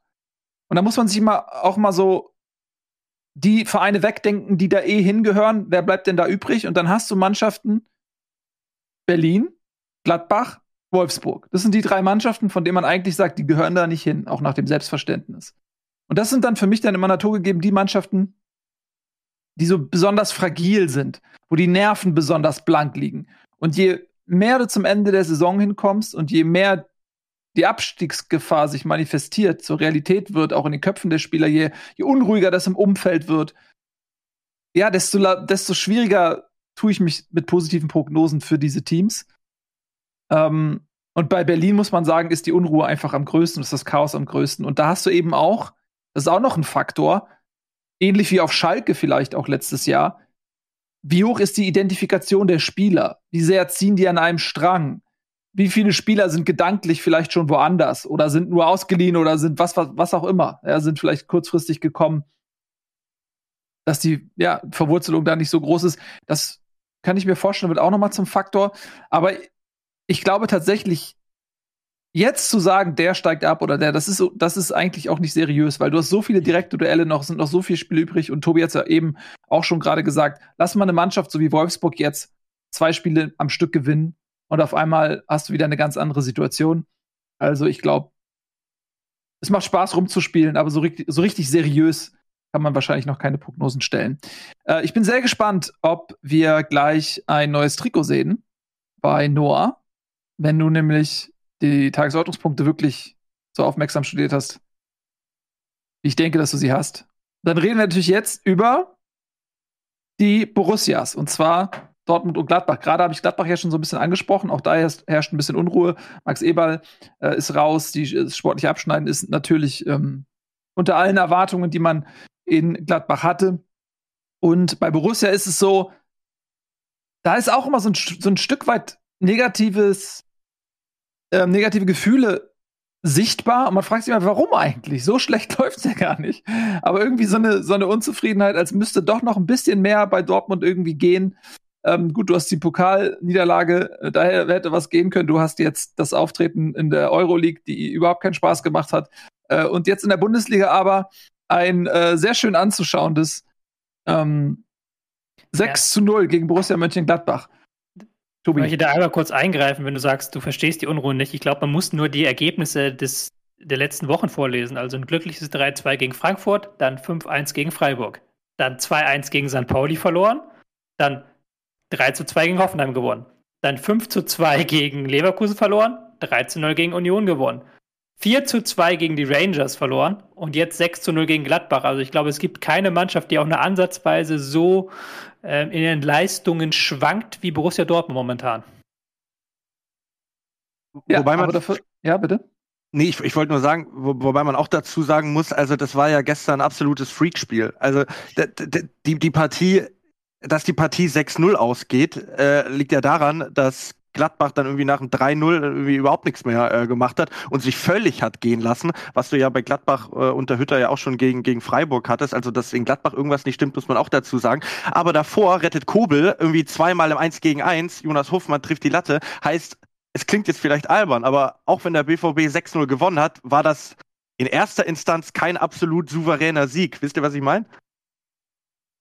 Absolut. Ähnlich wie das äh, Leipzig-Berlin-Ding bin ich voll bei dir. Eine Zeit lang hat Gladbach da gut mitgehalten. Kobel hat sie im Spiel gehalten. Aber dann ist es ja irgendwann dahin gegangen. Und da ist ja auch die Frage, okay, das Spiel ist irgendwann verloren, aber lässt sich eine intakte Mannschaft dann noch 6-0 abschießen? Oder ist es wirklich so, wenn die Borussia einmal entfesselt ist, dass einem das auch einfach mal passieren kann? Ich meine natürlich Dortmund mit Borussia. Ja es ist, glaube ich, eine Mischung aus beidem auch. Also ich glaube, dass Dortmund das auch gebraucht hat. Also Dortmund hast du auch richtig gemerkt, weil da hat der Baum gebrannt nach diesem 2 zu 4 gegen die Rangers. Das war die letzte realistische Chance, noch irgendeinen Titel in dieser Saison zu gewinnen. Mal klar, man kann jetzt das Rückspiel noch gewinnen, vielleicht schaffen sie das auch, aber 2-4 im Hinspiel ist schon mal eine sehr, sehr schlechte Ausgangslage, gerade wenn du es zu Hause machst. Und ähm, die hatten richtig, richtig Bock halt nochmal zu zeigen, okay, diesen, diesen Shitstorm waren, waren wir nicht wert. Wir haben jetzt uns rehabilitiert. Auf der anderen Seite, Gladbach hat dann gar keine Gegenwehr mehr gemacht. Und das ist dann halt, das hat ja, habt ihr auch gerade schon gesagt, das ist dann so ein bisschen fragwürdig. Weil spätestens nach dem 3-0 musste ja auch dann merken, okay, shit, Viertelstunde noch drei Tore, das machen wir nicht. Wir gehen jetzt äh, eine Nummer tiefer, wir stellen uns jetzt hinten rein, lassen die den Ball ein bisschen laufen und gucken, dass das halt hier nicht böse endet. Aber das haben sie nicht gemacht. Also die haben ja dann noch versucht, weiter vorne zu spielen waren dann auch war häufig mit vier, fünf Mann nur hinten. Dortmund konnte da richtig sie auskontern. Und das ist dann schon besorgniserregend aus Gladbacher Sicht, dass man da nicht aus den vergangenen Wochen, Monaten gelernt hat und dann einfach eine defensivere Aufstellung wählt. Mhm. Ich glaube, bei, bei Gladbach könnte man vielleicht noch dazu sagen, also das ist natürlich eine Mannschaft, die ja ganz andere Ambitionen hat. Und Gladbach war ja auch insbesondere zum Saisonbeginn auch immer wieder von äh, Verletzungen gebeutelt. Dazu kam ähm, formschwache Spieler, also ein Flo Neuhaus, der eigentlich vergangene Saison super performt hat, war am Anfang äh, total außen vor. Und dann hattest du so positive äh, Sprünge nach oben, wie ein 5 zu 0 gegen Bayern im Pokal und hattest äh, temporär das Gefühl in der Hinrunde, sie fangen sich. Und dann kam aber wirklich diese, diese Phase, in der gar nichts mehr funktioniert hat. Dann hast du diese Aufregung erstmal um Ginter gehabt, der dann äh, rund um die Jahreswende gesagt hat, er geht. Du hast Dennis Zakaria verloren, der schon bei Juventus spielt jetzt. Du hattest die ganze E-Ball-Nummer, die sicherlich auch nicht dazu beigetragen hat, dass da jetzt äh, alles ruhiger ist. Und dazu kommt ja auch noch, dass diese Mannschaft, die, nachdem sie es vergangene Saison verpasst haben, sich für die internationalen Plätze zu qualifizieren, natürlich mit dem Anspruch da reingegangen ist, okay, wir haben nicht die Doppelbelastung, wir wollen wieder international spielen. Und dann hast du relativ schnell gemerkt, dass du erstmal, ja, im, im Hintertreffen bist. Und wenn jetzt das in den Kopf muss, okay, ich spiele bei Borussia Mönchengladbach, aber ich spiele hier gegen den Abstieg, dann ist das, glaube ich, auch nicht so einfach. Und ich bin mir da auch unsicher, ob Adi Hütter das äh, ja noch in der Form hinbekommt. Ich glaube nicht, dass Gladbach absteigt, aber die werden sich wahrscheinlich da jetzt irgendwo im Mittelfeld rumdümpeln und ähm, ja keine befriedigende Saison mehr spielen. Hm. Was aus Gladbacher Sicht wirklich Sorge macht, ist, dass sie jetzt wiederholten Mal in der Schlussphase nicht on point waren, also wirklich da eingebrochen sind. Ähm, haben jetzt schon 14 Treffer in der letzten Viertelstunde kassiert. Das ist einer der höchsten Werte in der Liga. Ähm, das ist wieder das Thema Kondition, das wir schon öfter bei Gladbach hatten. Und immer noch die Frage, sie haben jetzt mit einer Dreierkette angefangen. Klar, in der ersten Halbzeit hatten sie Chancen. Das lag aber auch wieder an Dortmund, die ihre ein, zwei Fehler gemacht haben, die ihre ein, zwei Einladungen gemacht haben zu Gegentoren. Und da gab es aber auch Szenen, wo sie relativ leicht überspielt wurden, zum Beispiel vor dem 0 zu 2, wo sie da, äh, wo dann Dortmund sehr viel Platz hatte im Mittelfeld. Also auch da funktioniert es immer noch nicht bei Gladbach in der äh, Abstimmung, in der Balance zwischen Offensive und Defensive. Also die haben sich jetzt klar mit, da sind wir wieder bei den Dingen, da machst du vier Punkte aus zwei Spielen in Gladbacher Sicht und bist dann so ein bisschen raus. Und wenn man da mal ehrlich auf die Tabelle guckt und mal sagt, okay, vier der Punkte von Gladbach waren gegen die Bayern, sind die eigentlich auch noch ganz gut unten mit dabei. Also das ist das interessanterweise, was du gesagt hast, Noah, vorhin, wenn du da und da Punkte geholt hättest. Wenn, Bayern, wenn Gladbach nicht so ein Bayern-Schreck wäre, würden sie da ganz schön unten mit drin stecken. Ja, ist natürlich auch mal ein bisschen gemein, ähm, ihnen so eine Leistung auch noch irgendwie dann negativ auszulegen. Nee, nicht ähm, negativ, aber, aber das ja, ist weiß, neg nicht negativ, aber ich, ich, ich sag das ja, ich, das ist ja immer wieder mein Lieblingsvergleich so. Bayern-Spiele sind nicht in irgendeiner Weise sinnbildlich für die anderen Spiele. Vielleicht noch gegen Dortmund, vielleicht noch gegen Leipzig eine ähnliche Ausgangslage, aber es gibt keinen Gegner, bei dem du davon ausgehen kannst vor dem Spiel, dass du 40% Ballbesitz hast. Gibt es nicht als Gladbach. Wenn du nach Bielefeld, wenn du gegen Bielefeld spielst, so selbst gegen Dortmund, selbst Dortmund hat das ja jetzt teilweise clever gemacht und sich dann im 5-4-1 aufgereiht und Gladbach den Ball überlassen. So. Weil du weißt, als Gladbach hast du diese Phasen. Ja. Und in Spielen gegen diesen Bayern hast du diese Phasen nicht. Und das ist einfach eine ganz, ganz, ganz andere Ausgangslage. Klar, für, nicht für Bochum, nicht für Fürth, aber für ein Mittelklasse-Team ist das eine extra Ausgangslage und das ist nicht relevant so. Und du kannst nicht aus diesen Bayern-Spielen schließen darauf, was die kommenden Wochen dann passiert. Das ist deshalb, richtig, aber deshalb ist ja auch häufig dann dieser, dieser, ein, dieser, dieser Knick nach unten, wenn eine Mannschaft Bayern besiegt. Der Bayern-Besiegerfluch. Ja. Es ist sicherlich alles richtig, aber dennoch ähm, gilt das ja für alle Vereine, dass sie gegen Bayern diese Ausgangssituation haben, weil die Bayern in, der Fall, in dem Fall die Konstante sind.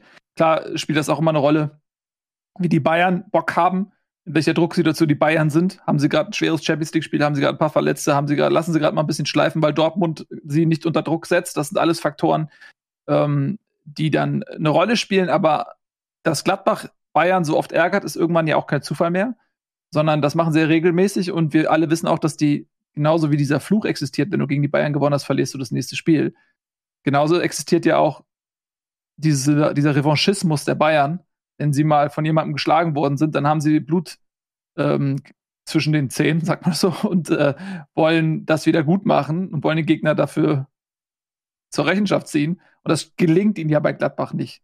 Also ich weiß Gladbach, nicht, ob es als Fußballer hm? gut ist, wenn du Blut zwischen den Zähnen hast. Naja, du, wenn du irgendwas, wenn du irgendwo, ich weiß nicht, wie man, macht man das nicht so, dass man, dass man Fußballer vorm Spiel in, in ein rohes Stück Fleisch beißen lässt oder so, um sie richtig heiß zu machen? Macht man das heutzutage nicht mehr? Wir haben es früher gemacht. Früher, früher gab es ja das Sportler-Steak. Also da haben wir wirklich, äh, weil das gut gewesen sein soll für die Spieler, haben die direkt vor dem Spielen Steak verdrückt. Ja. Normal, aber roh, ein rohes Steak. Ja, eigentlich nicht roh, aber vielleicht gab es auch bestimmt ein paar. Thorsten Leger hat es bestimmt roh gegessen, ich weiß es nicht. Mit Sicherheit und hat es ihm geschadet. Nein.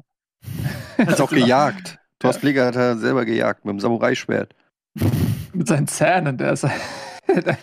Egal. Was ich sagen wollte, ist, ich wollte so ein bisschen zur Ehrenrettung der Gladbacher einschreiten und sagen, dass, dass ich schon denke, dass diese Erfolge gegen die Bayern dann auch irgendwann kein Zufall mehr sind und irgendwann auch nicht nur zurückzuführen sind auf irgendwelche Umstände bei den Bayern, sondern dass man ein Stück weit eben auch sagen kann, ja, das hat Gladbach sich zur Spezialität gemacht, die Bayern auch zu ärgern in schöner Regelmäßigkeit. Und deswegen wollte ich Ihnen jetzt äh, diese Punkte, die sie da geholt haben, nicht nur ganz, äh, jetzt nicht ganz absprechen, so, aber im Prinzip hast du natürlich wie immer recht mit deiner grundsätzlichen Argumentation. Da würde ich nie im Leben dir widersprechen wollen, Tobi.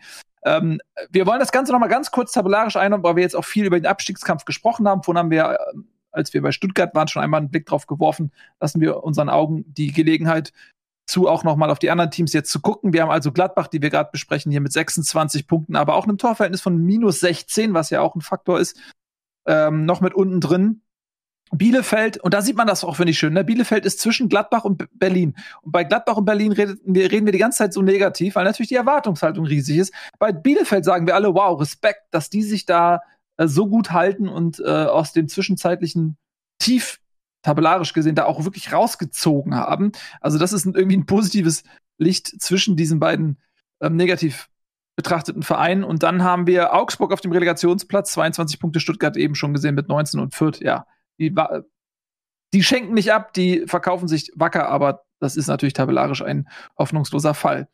So, dann ähm, haben wir jetzt ja gerade mit Dortmund schon so ein bisschen die Klammer nach oben aufgemacht. Die sind nämlich auf Platz 2 mit 49 Punkten, 6 Punkte hinter den Bayern und immerhin 8 Punkte vor Leverkusen. Also das ist ja auch schon mal nicht so schlecht, die Konkurrenz so weit zu distanzieren. Aber äh, wir machen weiter mit einem anderen Verein, der ja vielleicht die größte Überraschung überhaupt ist. Und das ist der erste FC Köln. Wir sagen es jetzt ja schon Woche für Woche, anfangs auch ein bisschen zaghaft, aber je länger die Saison geht, desto mehr manifestiert sich diese Überraschung dort ähm, am Rhein, die den Namen Baumgart trägt. Ich glaube, das kann man wirklich sagen, denn hm, Köln hat jetzt nicht irgendwie personell auf dem Transfermarkt irgendwelche wilden Sachen gemacht, irgendwelche Spieler entwickelt, die aus dem Nichts gekommen sind, wo man sagt, ja, daran liegt's. Nein, man hat wirklich das Gefühl, es liegt einzig oder allein an Steffen Baumgart. Und die Kölner haben jetzt ihr Heimspiel gegen Frankfurt mit 1 zu 0 gewonnen, haben sich tabellarisch auf Platz 7 geschoben. Zwei Punkte hinter einem Champions League Platz. Das muss man sich mal vorstellen nach 23 Spieltagen. Äh, ich weiß gar nicht, weil du ja auch bei Zugzwang am Wochenende unterwegs warst, Eddie, ob du das Spiel überhaupt in voller Länge schauen konntest. Ähm, ja, ich habe bis zur 70. Minute konnte ich gucken und dann habe ich den Rest habe ich nochmal nachgeholt dann. Ähm, und äh, ja, das war ein Fehler. Gebe ich hier auch zu. Ähm, ja, war natürlich äh, eine recht wilde Partie. Ich muss sagen, ich war ein bisschen beeindruckt am Anfang vom ersten FC Köln, die wirklich Vollgas gegeben haben von der ersten Minute an. Und ähm, ja, ständig auf den, auf den Eintracht-Strafraum gestürmt sind, nicht immer 100% effektiv, sage ich mal. So, ich glaube, die ersten 20 Minuten gab es auch keine Torschuss, aber es war ständig irgendwie Ballbesitz, ständig wieder ein Angriff. Ähm, das hat sich dann erst so ein bisschen äh, beruhigt. Es war aber generell so ein Spiel, das äh, viel von Pressing im Mittelfeld so ähm, geprägt war. Die Eintracht hat äh, immer wieder Umschaltmomente gehabt, auf Konter äh, gesetzt. War, glaube ich, auch ein bisschen überrascht, dass Modest nicht von Anfang an in der Startelf stand, weil das auch Glasner so im Vorfeld gesagt hat, dass man dahingehend auch so die Aufstellung wahrscheinlich anpassen wird, dass man da guckt, dass man robust steht. Ich fand es eine sehr defensive Aufstellung für, für die Eintracht, für einen Gegner auf, sag ich mal jetzt auf Augenhöhe plus minus. Mit äh, drei Achtern, mit So, Jakic und äh, Rode im Mittelfeld, Chandler wieder auf rechts. Alle haben damit gerechnet, dass der äh, Knauf da spielen wird, der ja bei der Einwechslung gegen Wolfsburg auf jeden Fall ganz gute Ansätze gezeigt hat und man den ja auch extra geholt hat, um endlich mal ein bisschen Alarm auf rechts zu haben. Und ähm, das war schon erstaunlich, muss ich ganz ehrlich sagen, dass dann Chandler wieder in der Startelf steht und nicht nur das, sondern dann äh, bei Rückstand wird eingewechselt Da Costa für Chandler. Äh, das fand ich schon alles ein bisschen merkwürdig, äh, muss ich ganz ehrlich sagen. Auch, dass so Spieler wie ein Rustic, der einen Doppelpack gemacht hat nach seiner Einwechslung, ein Lenz, der die letzten zwei Spiele gut gespielt hat, komplett auf der Bank äh, sitzen, 90 Minuten lang. Ich glaube, Lenz wurde in der Nachspielzeit irgendwie eingewechselt. Ähm, alles ein bisschen bisschen komisch, muss ich ganz ehrlich sagen. Das war so das erste Mal, dass ich auch im Umfeld so gemerkt habe, dass so, ja, auch Glasner deutlich hinterfragt wird von den Fans und ich fand es auch ein bisschen merkwürdig, würde ihm durchaus eine Mitschuld geben an, an dieser Niederlage. Am Ende des Tages muss man sagen, war Köln ein Ticken besser, finde ich, hatte ein bisschen bessere Torchancen, auch ein bisschen mehr den Sieg einfach gewollt. Die Eintracht hat aber auch, wie schon in den anderen Spielen zuvor, immer wieder krasse Chancen, die sie einfach nicht nutzen, am Strafraum falsche Entscheidungen treffen, ähm, über den Ball treten, so, wo, wo du einfach auch, ich glaube, als Trainer, der, der sagt, was soll ich machen, wenn die, die, die reinmachen, die Dinger, diese teilweise hundertprozentigen Chancen, dann sind es einfach ganz andere Spiele und ganz andere Diskussionen. Aber wenn du sie halt nicht reinmachst, dann musst du dir gefallen lassen, dass du den Rückrundenstart komplett verkackt hast, glaube ich, auf dem 15. Platz der Rückrundentabelle stehst. Ähm, eines der heimschwächsten Teams. Also es gibt viele Statistiken, die momentan gegen die Eintracht sprechen. Und ähm, auf der anderen Seite muss man sagen, es war genauso in der Hinrunde. Danach haben sie diesen Megalauf gehabt mit sechs Siegen, glaube ich, aus, aus sieben Spielen. Ob das nochmal gelingt, weiß ich nicht. Aber es ist halt schon irgendwie ja, irgendwie sehr unbefriedigend, weil du siehst, das ist also typisch Eintracht, aber es macht irgendwann macht's auch keinen Bock mehr, weil so lustig das immer ist, Diva, haha und launisch und weiß ich nicht was. Irgendwann nervt es einfach nur, wenn du irgendwie mal, du spielst sechs Spiele in Folge, spielst dich in Rausch, wirst mega gehypt, alle sagen, ich weiß noch, wir haben hier gesprochen, habt ihr gesagt, ja, ich habe ja gesagt, es ist keine Überraschung, die Eintracht. Ähm, waren schon wieder äh, total gehypt und jetzt spielen sie schon wieder absolut Grotte, kriegen komplett spielen absolute Kacke einfach nur und kriegen es nicht hin. Äh, also was heißt, sie spielen nicht absolute Kacke, aber sie kriegen einfach keine Punkte hin, verlieren gegen äh, vermeintlich Gegner, die schwächer sind und so. Und wird halt wahrscheinlich so eine richtige mittelmäßige Saison, ist halt irgendwie auch nicht so geil ist. Und das Einzige, was einem bleibt, ist irgendwie nach Gladbach oder Hertha zu gucken, um ein paar positive Emotionen zu, zu spüren. Aber ja, weiß ich nicht. Und dann kommt natürlich Modeste rein und macht's mit Ansage. Auch nach, also alles so, also weißt du, auch der Ball, den er da kriegt, das ist so ein Pressschlag irgendwie im Mittelfeld, wo Kamada auch nicht gut aussieht, der auch rasiert wurde.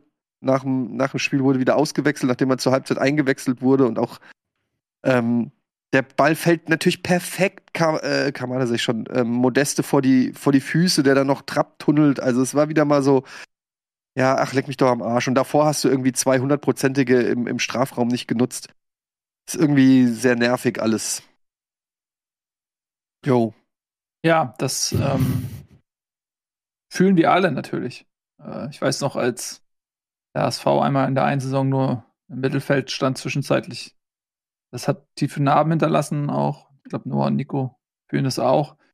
Ähm, ich leide jetzt noch darunter. Platz 10 unter Labadia war furchtbar für den HSV. Ja, das war Dieser Platz 8 da mal, oder 7. Ja. Oh, Platz 8. Oh, ja, und der Kofeld auch noch. Kotze, wenn ich dran denke. Kotze, Schmutze. Ja, ähm, jetzt hast du natürlich Natur gegeben und das ist auch völlig in Ordnung. Ähm, das Ganze ein bisschen so aus Eintracht-Perspektive geschildert. Das ist auch völlig okay. Ich hatte am Anfang so ein bisschen die Einleitung ähm, auf den ersten FC Köln ausgelegt. Aber das holen wir natürlich jetzt nach, weil jetzt sprichst du davon, was Frankfurt nicht so gut gemacht hat. Klar, diese Chancen. Ähm, ich glaube, Boré einmal, als er, glaube ich, Hector anschießt, ne? Auf der Linie oder so. Dann noch einmal dieser Pass von, wer war's, Lindström, als der Pass geblockt wird und links ist Boré frei und so. Da waren natürlich ein, zwei Situationen, aber auch Köln hatte seine Situation, insbesondere ähm, von Anderson, der als Vertreter von Modeste ja starten durfte. Also ich glaube, Chancen gab es auf beiden Seiten. Was ich sehr bemerkenswert fand, ist, und das spielt so, spiegelt so ein bisschen auch die Stimmung in Köln wieder, als dann Modest anfing, sich warm zu laufen und dann zur Bank zu gehen, wie das ganze Stadion so richtig erwartungsfroh war, ja, nice, jetzt geht's los.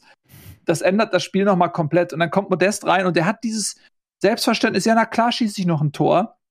Na klar bekomme ich meine Situation. Und du siehst wirklich so, er, er ist auf dem Feld, und diese erwartungsfrohe Haltung, äh, du siehst, okay, die spielen natürlich wieder über die Flanken. Kein anderes Team spielt so viele Flanken wie Köln. Natürlich nicht. Sie haben Modeste drin, aber auch Anderson ist ein sehr guter Abnehmer für Flanken, by the way. Und äh, dann fliegen die Dinger da rein und Modest, es ist immer nur, ey, gleich komme ich rein und dann kommt die erste Flanke nicht und die zweite nicht, aber man merkt, okay, er ist nah dran, er ist nah dran, ist eine Frage der Zeit. Und am Ende schießt er sein Tor nicht durch eine Flanke, sondern ähm, dann halt durch einen Alleingang aufs Tor, indem er Trapptunnel, was Eddie ja eben auch schon gesagt hatte. Aber es ist faszinierend, was, welche, welche Stimmung dort entsteht in dem Moment, wo Modest aufs Feld geht, oder? Es ist auch mittlerweile ja so tatsächlich, ich kann mich nur noch mal wiederholen, wie oft ich das schon gesagt habe.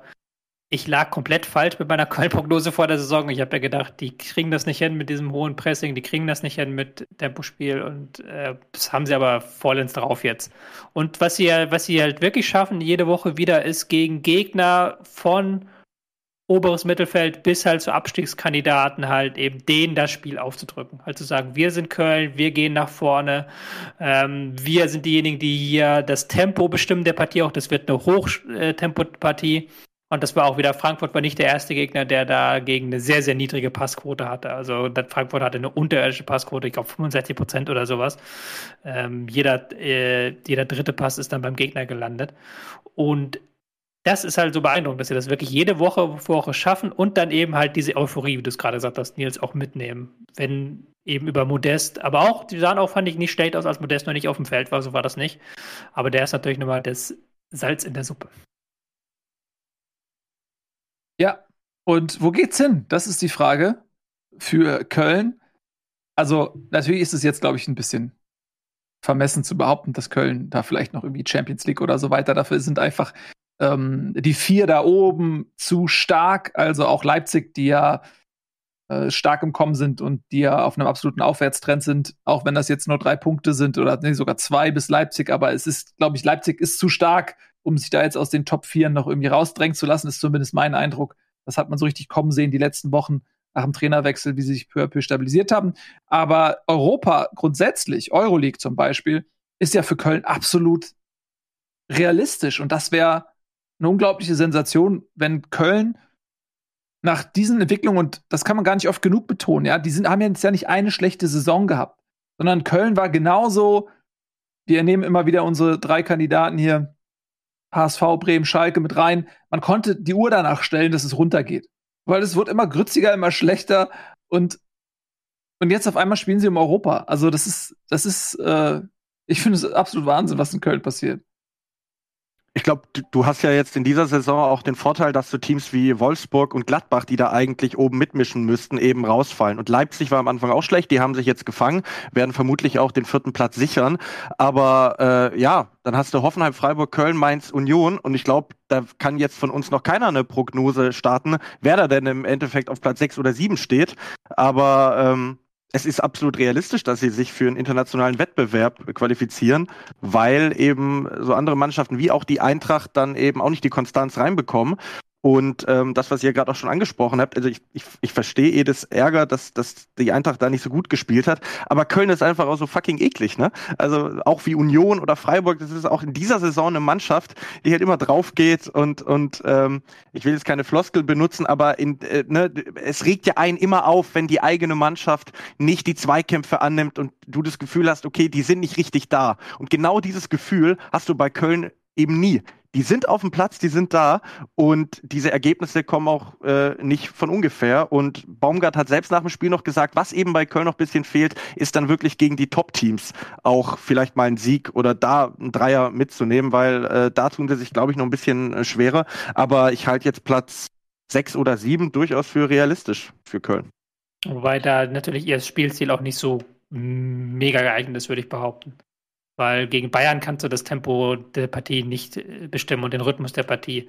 Das ist ganz, ganz schwer und das ist, glaube ich, dann die, das wäre die größte Kunst und die ganz hohe Kunst. Aber schön, dass man das möchte. Nein, also er hat gesagt, dass es noch nicht ja. klappt, dass es noch ja, nicht klappt. Dass es noch nicht klappt, genau, genau. Aber schön, dass man sich das halt vornimmt, also dass man da das Ziel hat.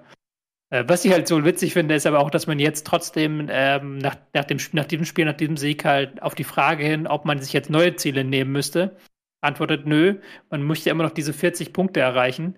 Wo ich mir auch denke, diese 40 Punkte sind mittlerweile eigentlich so ein totgerittenes Meme geworden.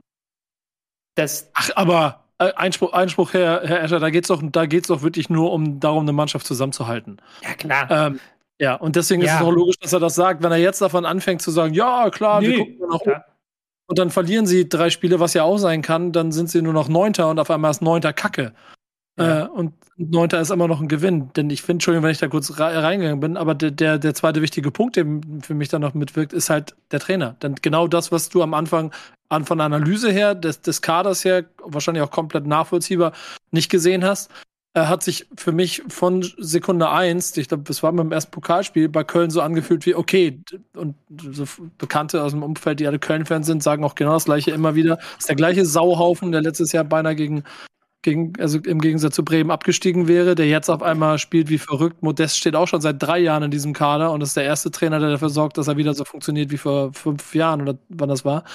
Ähm, das Kleingedruckte daran ist sein, wie lange, das können wir jetzt schon zwei Schritte weiter gucken, wie sich das irgendwann aufreibt. Also da muss dann auch eine Veränderung des, des Spiels irgendwann stattfinden.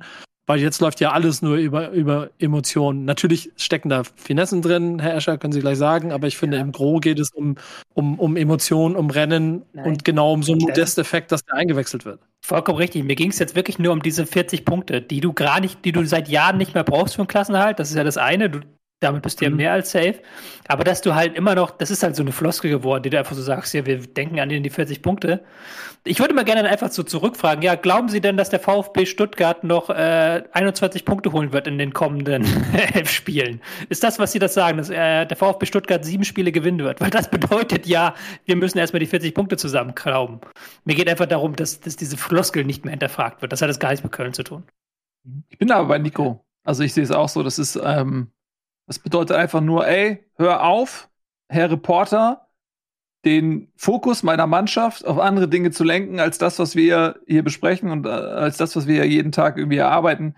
Du bringst Unruhe rein, du nervst mich mit dieser Frage, wir reden nicht über Europa und so, wir sind nicht so gut geworden, weil wir vor der Saison über Europa geredet haben, sondern wir sind so gut geworden, weil wir vor der Saison gesagt haben, wir müssen in jedem Spiel gegen den Abstieg kämpfen und uns den Arsch aufreißen.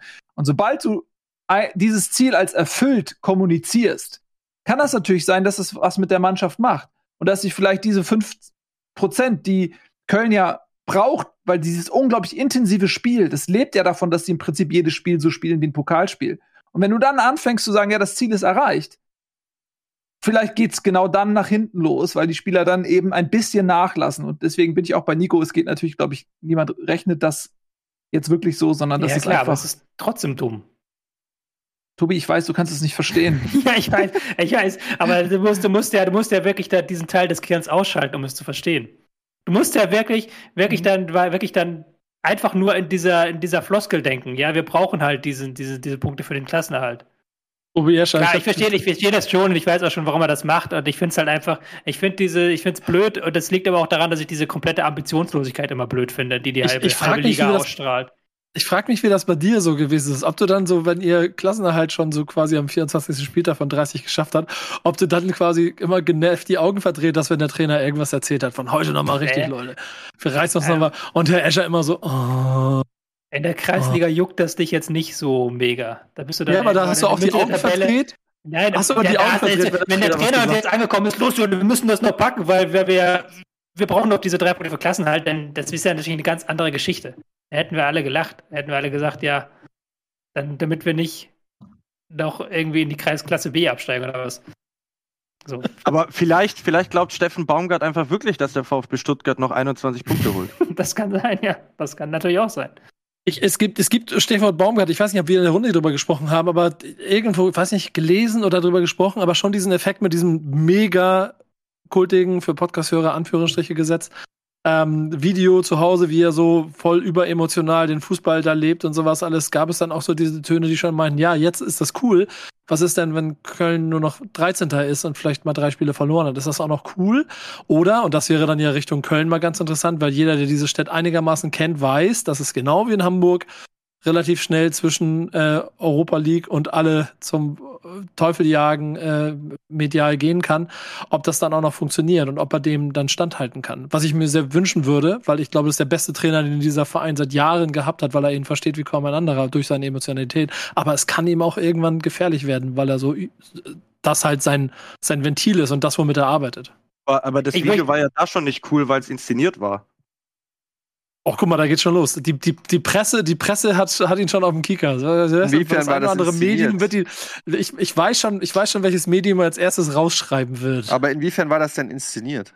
Nein, also mich, ich sage nur, mich hat an der Stelle einfach gestört, dass eben, ich weiß nicht, ich glaube, es war seine Tochter, die dieses Video dahingestellt hat. Und ich würde Steffen Baumgart, vielleicht weil du das gerade vermutest, Ede, ich würde ihm jetzt nicht unterstellen, dass er da irgendwie so getan hat, als würde er so spielen. Mich hat nur in dem Moment gestört, dass da eben eine Kamera hingestellt wurde und nochmal so mit Nachdruck gezeigt werden wollte, schaut mal, wie mein Vater oder wie unser Trainer hier zu Hause rumtigert. Ich persönlich hätte das einfach nicht gebraucht und das meine ich mit Inszenierung, dass da ein Handy hingestellt wurde, das ist ja nicht irgendwie aus Zufall irgendwie mitgeschnitten worden. Ja, es kann, ist natürlich immer möglich, dass das halt dann wieder irgendwann in die Gegenteil, in das Gegenteil umkehrt.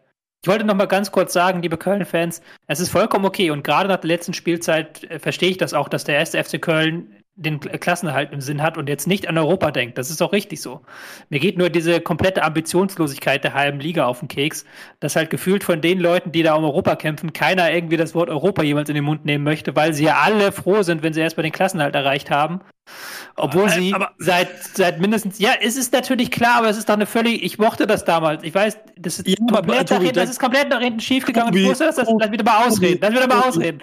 Lass mich mal ausreden. Das ist komplett schiefgegangen bei Werder, aber ich mochte, dass man da mal wirklich irgendwie eine Ambition hat und gesagt hat, man möchte im nächsten Jahr mehr erreichen als im Vorjahr, aber da geht es halt jedes Jahr wieder vorne aus, wieder mit dem Klassenhalt und das ist ja auch okay, aber es ist halt auf Dauer ermüdend, wenn ja, du halt da komm zum Punkt um Europa League nur Teams spielen, die das gar nicht wollen, gefühlt, die halt sagen, ja, Klassenerhalt ist das Ziel. Ja, aber weißt du, aber das ist doch genau das Problem, weil wir kommen, also ihr wisst das alle, wir kommen alle noch aus einer Zeit, wo, wo wir Fußball geguckt haben und uns über Platz 5 in der Tabelle gefreut haben, weil das Teil von der UEFA Cup Teilnahme war, weil die Verhältnisse zueinander andere waren, als sie es heute sind. Es, es gibt doch keinen Verein, und der Einzige, der das öffentlich gesagt hat, ist Max Kruse, der Bock hat auf diese Zwischenlösung Europa League. Weil die alle immer wissen, das gibt sofort Probleme. Ich glaube, sogar Frankfurt hatte doch auch mal zwischendurch so eine Saison, wo Europa League mitgespielt und sofort in der Liga sich irgendwo im unteren Tabellendrittel eingeordnet. Wenn nicht, zieh sie wieder zurück, Eddie. Aber das ist ständig irgendwo passiert. Und deswegen willst du doch in dieser in dieser Runde, wo du die ganze Zeit auch gar nicht da mitspielen willst, weil du weißt, dadurch habe ich nächste Saison gleich doppelt Probleme, Vielleicht wollen die da gar nicht rein, vielleicht versucht man zu vermeiden, will nur den Abstand nach unten so weit wie verringern und auf einmal bist du zufällig mit dem Rennen. Dann spielst du natürlich mit und freust dich auch, weil du Sechster oder Siebter wirst. Aber im Prinzip weißt du schon, okay, nächstes Jahr wird dadurch 120 Prozent und nicht 100 Prozent. Ja, das ist jetzt was anderes, dass, dass die Europa League scheiße ist, aber ich glaube schon. Ja, aber das ist der Punkt, warum ich nicht, warum ich nicht emotional sage, ich will da mitspielen. Nee, aber, aber das ist auch Moment, aber wer sagt, also Moment, also ich finde, das sagt doch auch gar keiner. Also in Köln sagt doch keiner, äh, Europa League ist scheiße, nur weil sie jetzt sagen, wir konzentrieren uns erstmal darauf, die haben letzte Saison sind die knapp dem Abstieg entgangen. Ich finde es vollkommen richtig, dass man zwölf Spieltage vor Schluss als Köln jetzt äh, nicht direkt sagt, Europa League ist das Ziel. Ähm, die werden schon auch Bock haben, unter so hoch wie möglich zu kommen. Und ähm, also ich muss sagen, Europa League ist das Einzige, was mir Spaß macht in dieser Saison. Mit ein bisschen Glück spielt die Eintracht gegen Barcelona, Alter.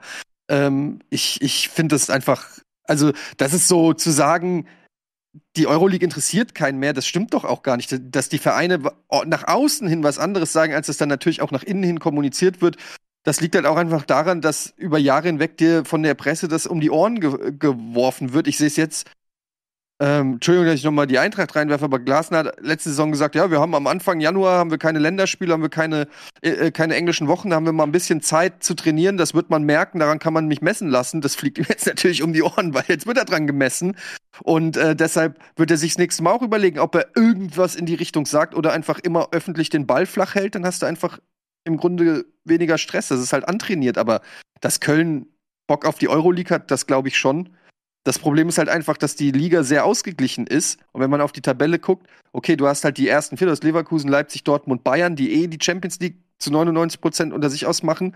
Und dann hast du halt, ja, hier sieht man es, hast du halt Vereine von, von Wolfsburg, Gladbach, Eintracht, Hertha, dann ein paar Vereine, die überperformen. Dann hast du natürlich noch Köln, Freiburg, Mainz, Hoffenheim, die spielen alle mit um die Euroleague. Wie soll denn dann Köln, die letzte Saison auf dem Abstiegsplatz fast standen, also auf dem Relegationsplatz, wie sollen die denn mit dem Anspruch ja, da hingehen und sagen, Alter, Euroleague, ganz klar. Häng, häng so geil Köln, spielen die ja jetzt auch nicht. Ja, aber häng dich nicht auf Köln auf. Ich habe ja auch schon gesagt, bei Köln gilt das nicht so recht. Häng dich halt auf, auf an Freiburg, in Hoffenheim ist da ein bisschen anders, die sind da ein bisschen offensiver. Nimm dir Union Berlin, sowas, die alle sagen, ja, Klassenerhalt ist unser erstes Ziel, was ja auch okay ist, aber. Ja, Freiburg ist Schwachsinn. Freiburg ist lang genug in der Liga und immer irgendwie ja, im klar, aber das, Die können es mal sagen. Union finde ich richtig, dass man da erstmal auch äh, den Ball flach hält. Erst recht jetzt nach Max Kruse Abgang geht da, läuft da gar nichts mehr zusammen. Hoffenheim wird es mit, mit Sicherheit sagen, wir wollen in die Euroleague. Ja, also ich, ich sehe es halt einfach nicht. Ich sehe schon, dass Vereine, die eine realistische Chance haben, dass die das auch. Eintracht sagt auch, Krösche jetzt im Interview hat es nochmal bestätigt, international ist das Ziel, obwohl die Ergebnisse nicht stimmen. Ich, ich würde einfach die These nicht unterschreiben, dass, dass da kein Ehrgeiz herrscht in dieser Liga, dass da keiner Bock hat auf die Euroleague. Sehe ich einfach nicht so. Wir, wir haben das Thema doch potenziert auch immer wieder bei Borussia Dortmund. Ich meine, die sind jetzt sechs Punkte hinter Bayern und äh, wir regen uns auf der einen Seite immer auf, dass wir wollen, okay, die sollen die Ambition haben, Meister zu werden, weil Bayern München zum zehnten Mal Meister werden wird. Und ich finde, diese sechs Punkte beispielsweise ist auch eher so eine, so eine, so eine Scheinkonstellation. So inkonstant wie Dortmund ist, werden die nicht deutscher Meister werden. Aber da ist ja das Gleiche. Wenn sich äh, Borussia Dortmund hinstellt und sagt, wir wollen in die Champions League, dann sind wir doch auch sauer und sagen so, die sollen ja mal die Ambition haben, die Bayern zu ärgern. Ich glaube, das ist so ein bisschen vielleicht, was Tobi stört, wenn man auf einer gewissen Position steht, dass man sagt, okay, wir sind jetzt da und wir wollen da auch was erreichen. Also du hast ja auch dann keinen Grund mitzufiebern, richtig, wenn die Leute selber halt sagen, ja, wenn du halt da, da keine Anknüpfungspunkte mehr hast. Also das sind ja bei diesen Vereinen häufig so, dass das schöne Geschichten sind, aber dann in, in irgendwann sich das ja auch abnutzt. Ich hoffe, ich bin da halbwegs verständlich in dem, was ich sagen möchte. Ich finde das, es ist, ich verstehe die Logik dahinter und ich verstehe auch, dass das so gemacht wird. Und es wird ja seit Klopp damals noch zwei Wochen vor dem Meistertitel mit Dortmund nochmal gesagt hat, nein, uns geht's nicht um den Meistertitel. Wir sind eine arme kleine Schluckermannschaft aus äh, Dortmund. Seitdem ist ja dieses Understatement, dass man ja nicht nachher, wie er es gesagt hat, zerrissen wird, weil man zu viel verspricht. Siehe den Fall Werder. Aber andererseits ist es ja auch manchmal schön, wenn irgendjemand ähm, was in die sagt, ich möchte das und das erreichen mit dem Verein, das dann auch erreicht. Aber gut, ist vielleicht meine Privatmeinung. Ja, äh, ich würde es auch schön finden, wenn es mal, ist ein Wettbewerb und wenn es mal eine Kampfansage gibt und sagt, ey, das, wir wollen nach vorne, ey Leute, lasst gewinnen und so, das ist, ähm, am Ende des Tages ist das ja auch das Ziel. Äh, kann mir auch keiner erzählen, dass das intern, äh, dass irgendjemand nicht das, den Maximum an Erfolg irgendwie haben möchte. Aber ich glaube auch, dass es ein Stück weit einfach so glatt geschliffen wurde von dem System. Ja, weil Eddie jetzt gerade so ein bisschen angedeutet, auch mit Glasner. Sobald du halt rausgehst und irgendwas formulierst, machst du dich angreifbar. Weil wenn du rausgehst und sagst, ey, unser Ziel ist das und das, dann greift die Presse das auf und macht das zum Thema. Und sobald du da drunter liegst, fangen sie an, ey, woran liegt's denn? Was ist das Problem? Sie liegen unterhalb der eigenen Erwartungen und dann ist das sofort ein gefühlter Misserfolg. So wird das reproduziert in der Presse. Und dann ist die Stimmung sofort schlecht. Und alle fragen sich so, ey, wie konnte das angehen? Wieso haben wir die Ziele nicht erreicht? Wenn du die Ziele ganz, ganz nach unten setzt, dann performst du im Zweifel über und es ist eine positive Überraschung und es ist gemessen an den eigenen Möglichkeiten und Erwartungen ist es ja viel besser. Das ist ja ganz klar, damit ändert sich ja ähm, äh, die Geschichte sozusagen. Und dementsprechend kann ich es den Leuten nicht übel nehmen, aber ich würde mir auch ein bisschen mehr offensiven Kampfgeist wünschen, dazu sagen, ey Leute, äh, wir, wir nehmen hier nicht teil am Wettbewerb Bundesliga, um, um Platz 12 zu spielen. Weil das ist kein Titel, das ist kein Ziel, so, das ist eigentlich Niemandsland. Von daher bin ich bei euch beiden so ein bisschen. Ähm, und wir machen jetzt direkt weiter mit einer Mannschaft, die eigentlich in diese Diskussion perfekt passt. Und das ist Union Berlin. Weil Union ist eine Mannschaft, die ist noch gar nicht so lange in der Bundesliga. Es ist eine Mannschaft, die verfügt gar nicht über diese riesigen Mittel. Und alle haben immer gedacht, so ja, okay, für Union geht's eigentlich von Saison 1 an immer um den Abstieg irgendwie. Pustekuchen, da hat Union gar nicht mitgemacht. Die haben sich in Windeseile in der Liga etabliert und haben mit einer Mannschaft, die, wenn man sich die einzeln betrachtet, die Spieler, ja niemand irgendwie herausragend ist und auch nicht in seinen Stationen zuvor herausragend performt hatte, mit der einen Ausnahme Max Kruse, ähm, haben sie es irgendwie geschafft, von Anfang an oder relativ schnell ein Kandidat zu sein, der eben um diese Euroleague-Plätze spielt. Sie haben ja diese Saison auch in Europa äh, gespielt. Und jetzt ähm, hat man da, glaube ich, im Vergleich mit allen anderen doch zu, zumindest durchscheinenden Mut gezeigt. Äh, denn als Max Kruse jetzt gegangen ist, ähm, da hieß es ja auch, ja, Mensch, schade, wir hätten eigentlich gedacht, Max will mit uns diese Saison was ganz Besonderes schaffen.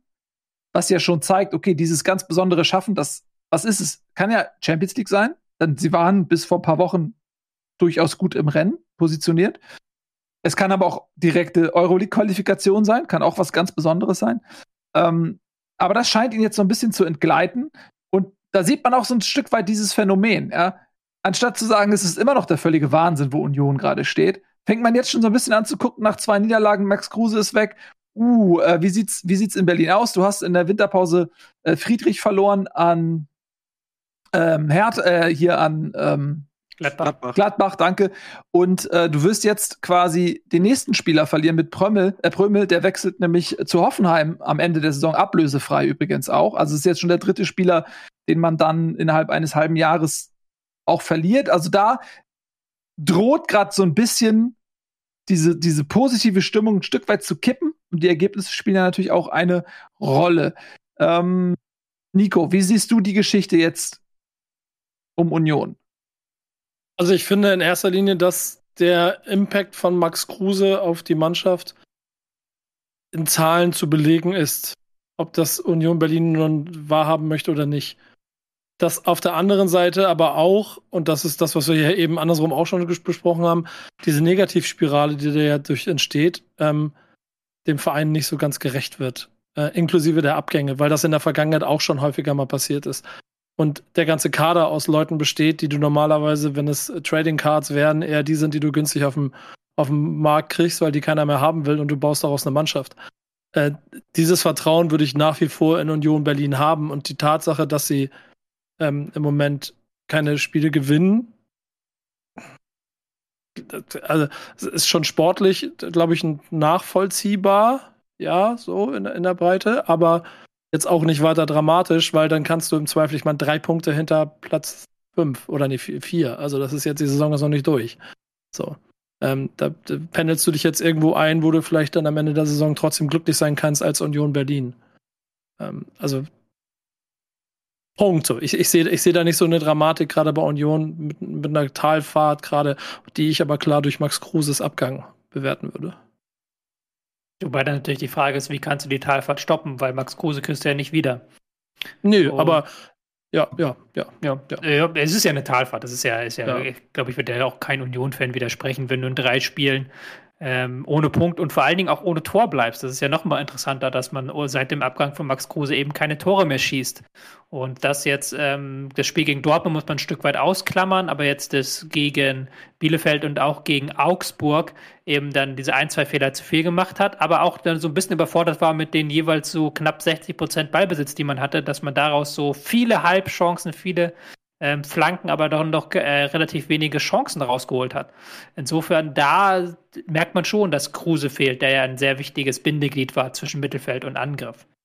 Ich muss ähm, mal jemanden zitieren, den ich sehr schätze, einen äh, Fußballexperten, äh, der vor einigen Monaten, ich glaube, es war zu Beginn der Saison, äh, Union Berlin attestierte, dass sie sich im Prinzip von Max Kruse so ein Stück weit freigeschwommen haben und dass Max Kruse gar nicht mehr dieser große Faktor in der Mannschaft ist. Ähm, wo jetzt natürlich der Abgang Max Kruses dem so ein bisschen widerspricht und dieser Experte war Tobias Escher. Das ist wahr, das ist wahr, da hast du natürlich recht. Ähm, ich fand, ähm, dass er diese Saison, das hat man ja auch dann gemerkt, als er wieder da war, auch noch ein Stück weit wichtiger geworden ist. Aber ja, das ist das, was auch so ein bisschen die Verwunderung ist, weil er nicht mehr, wie es vielleicht in der Vergangenheit bei anderen Clubs war, bei Werder Bremen sehr speziell, so eine Rolle hatte, wo er alles durfte und wo er ständig in den Angriffen war. Man hat das auch in seinen ähm, Passwerten gemerkt, die, die bei Union niedriger waren. Ähm, aber ich glaube, da kommt auch noch so ein Stück weit hinzu, dass man diesen Friedrich-Abgang jetzt gleichzeitig hatte, der häufig einen auslösenden Pass hinten gespielt hat. Das darf man, glaube ich, auch nicht unterschätzen, dass das nochmal ein gewichtiger Abgang war, weil Heinz eben nicht der kreative Aufbauspieler ist.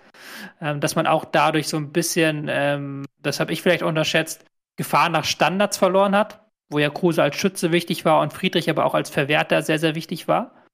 Und dass natürlich auch ein Michel ein bisschen braucht, bis er in der Bundesliga ankommt. Klar, der ist, ähm, der ist schon genügend Jahre auf dem Buckel, der hat auch schon, ähm, der kennt sich auch da schon aus, aber hat jetzt auch gemerkt, der hatte viele gute Aktionen im Spiel gegen Arminia, hatte auch gute Torchancen, die aber dann so nicht reingegangen sind, wo dann ein bisschen das Fortun gefehlt hat, vielleicht auch manchmal der Augenblick zum Pass verpasst wurde. Also da gibt es dann so mehrere Faktoren, aber ja, ich muss auch sagen, ich habe mich da so ein bisschen geirrt. Das merkt man jetzt deutlich, dass äh, Kruse schon der Schlüsselspieler bei Union war sehr ehrenhaft, dass du zugibst, dass auch ein Android mal einen kleinen Rechenfehler in seinem ansonsten überragenden Prozessoren ähm, ver, ver, verzapfen kann. Ja, also, ähm, Union so ein bisschen aus, auf einem absteigenden Ast. Das Gute ist, es passiert in einer Situation, wo eigentlich das Schlimmste, was Union noch passieren kann, eben das Verfehlen dieses Ziels Europa ist. Das Schlimmste ist, Berlin wird nächstes Jahr nicht Europa spielen dürfen.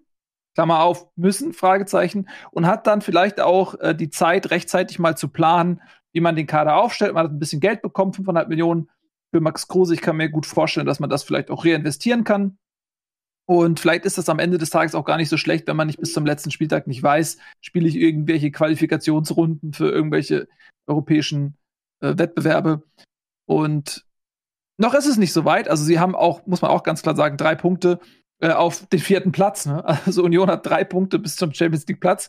ist eine Momentaufnahme, wird vermutlich nicht so bleiben, aber es ist äh, jetzt auch nicht so, dass Union in der Vollkrise ist und sie haben eben wirklich diese komfortable Situation der 34 Punkte, äh, so dass man sich keine Sorgen machen muss, denke ich mal. Äh, lass uns noch ganz kurz einen Satz zu Arminia Bielefeld verlieren, weil für Bielefeld war das ein unglaublich wichtiger Sieg. Wir haben das jetzt ja auch schon mehrfach im Abstiegskampf tabellarisch mal eingeordnet, wo Bielefeld da steht. Man darf nicht vergessen, wo sie herkommen. Also wir haben zu Beginn der Saison sehr, sehr wenig gepunktet. Der Trainer stand dort bereits in der Diskussion, zumindest in den Medien. Wie es intern war, weiß ich nicht. Und jetzt hat sich Bielefeld wirklich freigeschwommen und hat sehr gute Chancen, den Klassenhalt zu schaffen. Das ist, muss man auch mal sagen, eine bemerkenswerte Entwicklung bei der Arminia.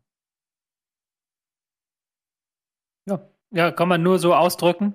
Ähm, haben die fünf wenigsten Tore kassiert. Ich habe es gerade nochmal nachgeschlagen. 29 Gegentore. Ich glaube, das ist der ganz, ganz große äh, Fund, den diese Mannschaft im Abstiegskampf hat, weil die selbstgeschossenen 22 Treffer, das ist der zweitschlechteste Wert, da ist man auch nur knapp vorführt. Also, dass man defensiv gut steht, dass man gut verschiebt, dass man immer wieder Druck raufbekommt.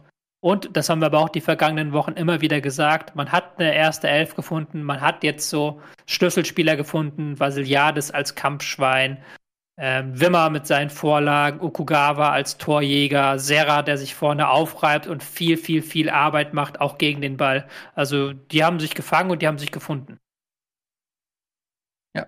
Und das ist vielleicht auch, ja, das ist vielleicht auch das Pfund, das Bielefeld eben hat, dass du bei denen, auch wenn die, wenn du sagst, okay, die sind vielleicht offensiv jetzt nicht so gut drauf, aber die Basis ist dann halt äh, wahrscheinlich im, im, Abstiegskampf irgendwo auch eine gut funktionierende ähm, Defensive. Und ähm, ich fand jetzt in dem, bei dem Unionsspiel selbst, dass es ein, ein sehr enges Spiel war, also es hätte schon auch irgendwie in die andere Richtung kippen können. Also es war jetzt nicht so, dass Bielefeld die da äh, an, an die Wand gespielt hat, aber ähm, ja, also eigentlich, wie Tobi gesagt hat, äh, äh, sehr stabil, sehr solide und ähm, mit einem guten Vorsprung da unten äh, jetzt nichts mehr vielleicht mit dem direkten Abstieg was zu tun zu haben.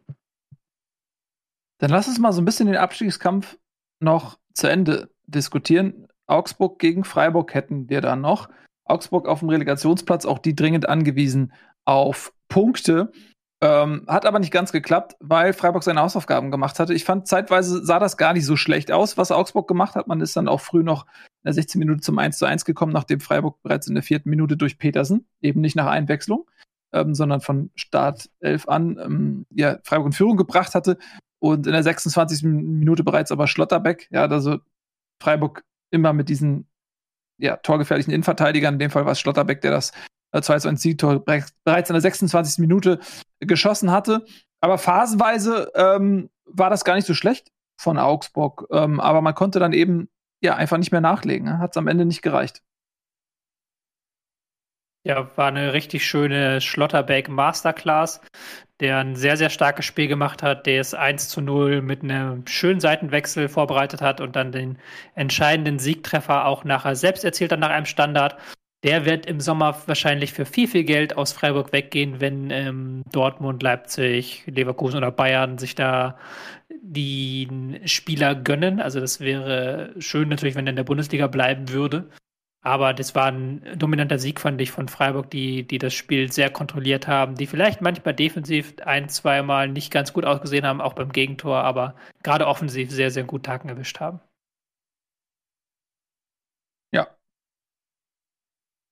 Müssen wir nicht viel mehr sagen, wenn wir nicht viel mehr haben. Das ist schon in Ordnung. Dann haben wir noch ein ähm, Spitzenspiel Wolfsburg gegen Hoffenheim.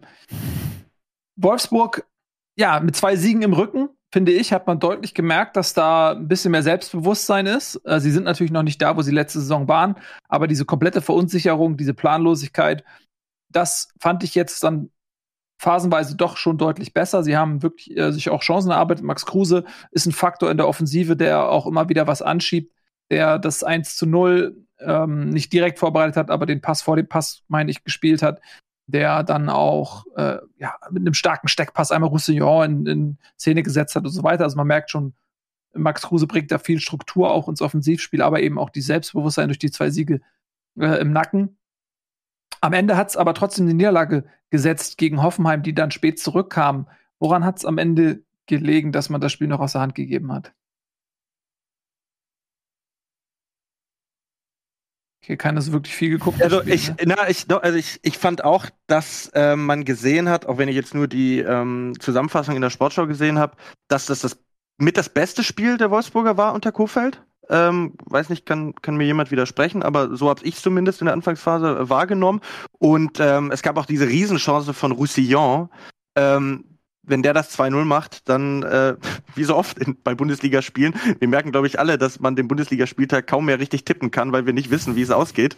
Aber ähm, wenn der das 2-0 macht, dann ist wahrscheinlich Hoffenheim auch nicht mehr in der Lage, das Spiel zu drehen. Aber es war, glaube ich, dann auch ein Doppelschlag innerhalb von fünf Minuten. Es war wieder irgendeine Flanke, wo die Zuordnung in der, in der Innenverteidigung dann nicht so richtig passt. Und ähm, ja, da frage ich mich schon manchmal, okay, was da bei Wolfsburg falsch läuft, dass sie eben dann in der letzten Viertelstunde ähm, gegen Köln, erinnere ich mich, war es auch so, da haben sie noch ein 2-1, glaube ich, irgendwie hergegeben. Also, dass, dass da immer noch die, diese Fehleranfälligkeit in der, in der Defensive drin ist, weil das ist auf gar keinen Fall ein Spiel, das Wolfsburg äh, am Ende verlieren muss.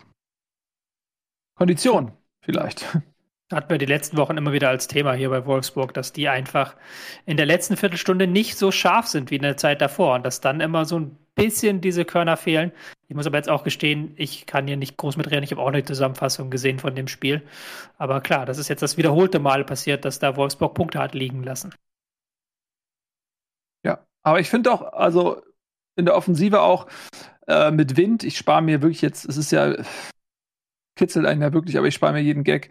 Aber Wind ähm, und Kruse zusammen, das ist einfach auch eine neue Offensive, die da beide eben auch nicht diese Unsicherheit haben, wie sie vielleicht vorherrschte, die beide Bock haben, die ich, ich sag, frischen Wind. Ich hätte es auch, wenn er anders heißt, würde ich es auch gesagt. Ich muss, ich, ich habe jetzt wirklich versucht, um dieses Wort herum, aber es ist ja so. Sie bringen wirklich frischen Wind ähm, in die Wolfsburger Offensive und ich glaube, das tut der Mannschaft sehr gut, da wirklich zwei Leute zu haben, die Bock haben, die selbstbewusst sind, die Acker, also ja, Kruse ackert jetzt nicht unbedingt so viel, aber die, die, Ideen haben, die einfach ja nicht diese Verunsicherung haben, die in Wolfsburg herrscht. Ich glaube, das tut der Mannschaft sehr, sehr gut und mit diesen Erfolgen ähm, im Nacken hat das auch die restliche Mannschaft mitgezogen.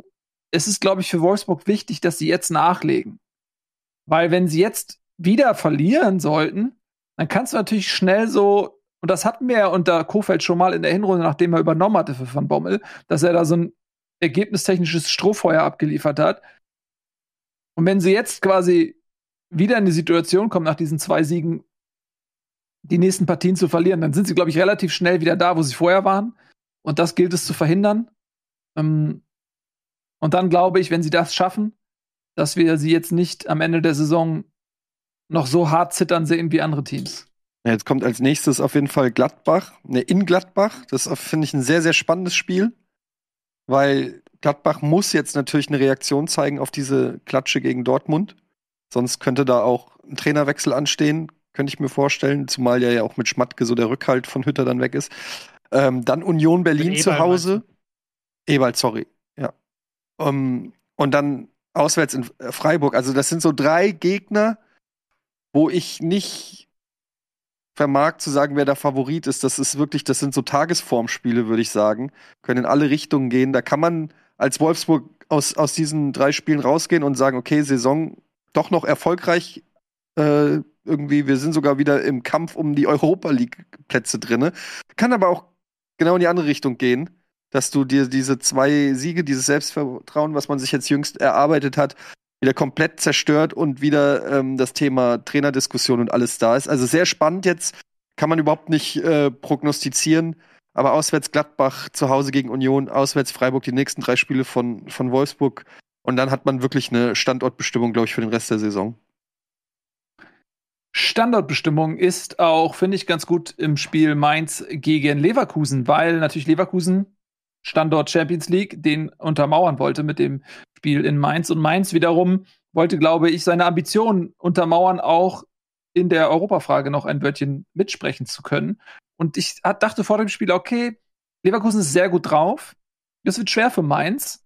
Mainz hat nicht mehr so diesen richtigen Biss, so, also dass man, man hat das Gefühl, okay, die haben jetzt so ihre Standardbestimmung vielleicht auch ein Stück weit schon gehabt. Also sie sind so eine Mannschaft, die so auf Platz 8, 9, 10 oder so auf jeden Fall einlaufen kann. Aber da wurde ich ein bisschen überrascht, weil Leverkusen hat ein gutes Spiel gemacht.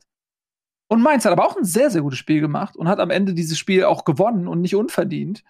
Ähm, sodass ich wirklich sagen muss, Hut ab vor Mainz. Also gegen eine, gegen eine Leverkusener Mannschaft, die nicht schlecht war, trotzdem das Spiel noch zu drehen und zu gewinnen, aller Ehren wert, das war wirklich eine starke Leistung von Mainz. Ja, ich glaube, bei Mainz hast du eben, wie auch bei, bei Bochum, haben wir, habt ihr ja auch letzte Woche drüber gesprochen, diesen Faktor Heimstärke. Ich glaube, die haben jetzt so viele Spiele hintereinander zu Hause gewonnen wie zuletzt unter Tuchel. Das sagt ja auch was, äh, dass die es geschafft haben, irgendwie zu Hause da immer äh, dem Gegner auch ihr eigenes Spiel aufzudrücken. Ne? Wir reden oft über diese vermeintlich kleinen Mannschaften, die dann gegen die Top-Teams mit Hängen und Würgen sich irgendeinen Punkt ergattern und ich meine, die Tore sind schon etwas seltsam gefallen, fand ich insgesamt. Also äh, Boetius, Boetius mit so einer komischen Direktaufnahme und Ingwarzen, der dann irgendwie ähm, ja, den so durchmogelt, aber es waren auch beispielsweise beides Joker-Tore, ne? Also da hat mhm. Svensson auch offenkundig die, die richtigen Wechsel getätigt. Und wie du schon gesagt hast, Nils, also ähm, klar, Leverkusen ein ordentliches Spiel gemacht und auch mit relativem Selbstbewusstsein gekommen, aber äh, an dem Tag musst du sagen, dass Mainz 05 nicht schlechter war gegen diesen, gegen diesen Champions League Club. Und ähm, ich weiß nicht, Tobi, du kannst es sicherlich taktisch noch besser einordnen, äh, wie sie da Leverkusen den Zahn gezogen haben. Nee, du hast es gar nicht gesehen. Nee, Entschuldigung, ich war da, war da ähm, leider nicht zugegen, aber Freitagabend, da musst du Fußball gucken. ja.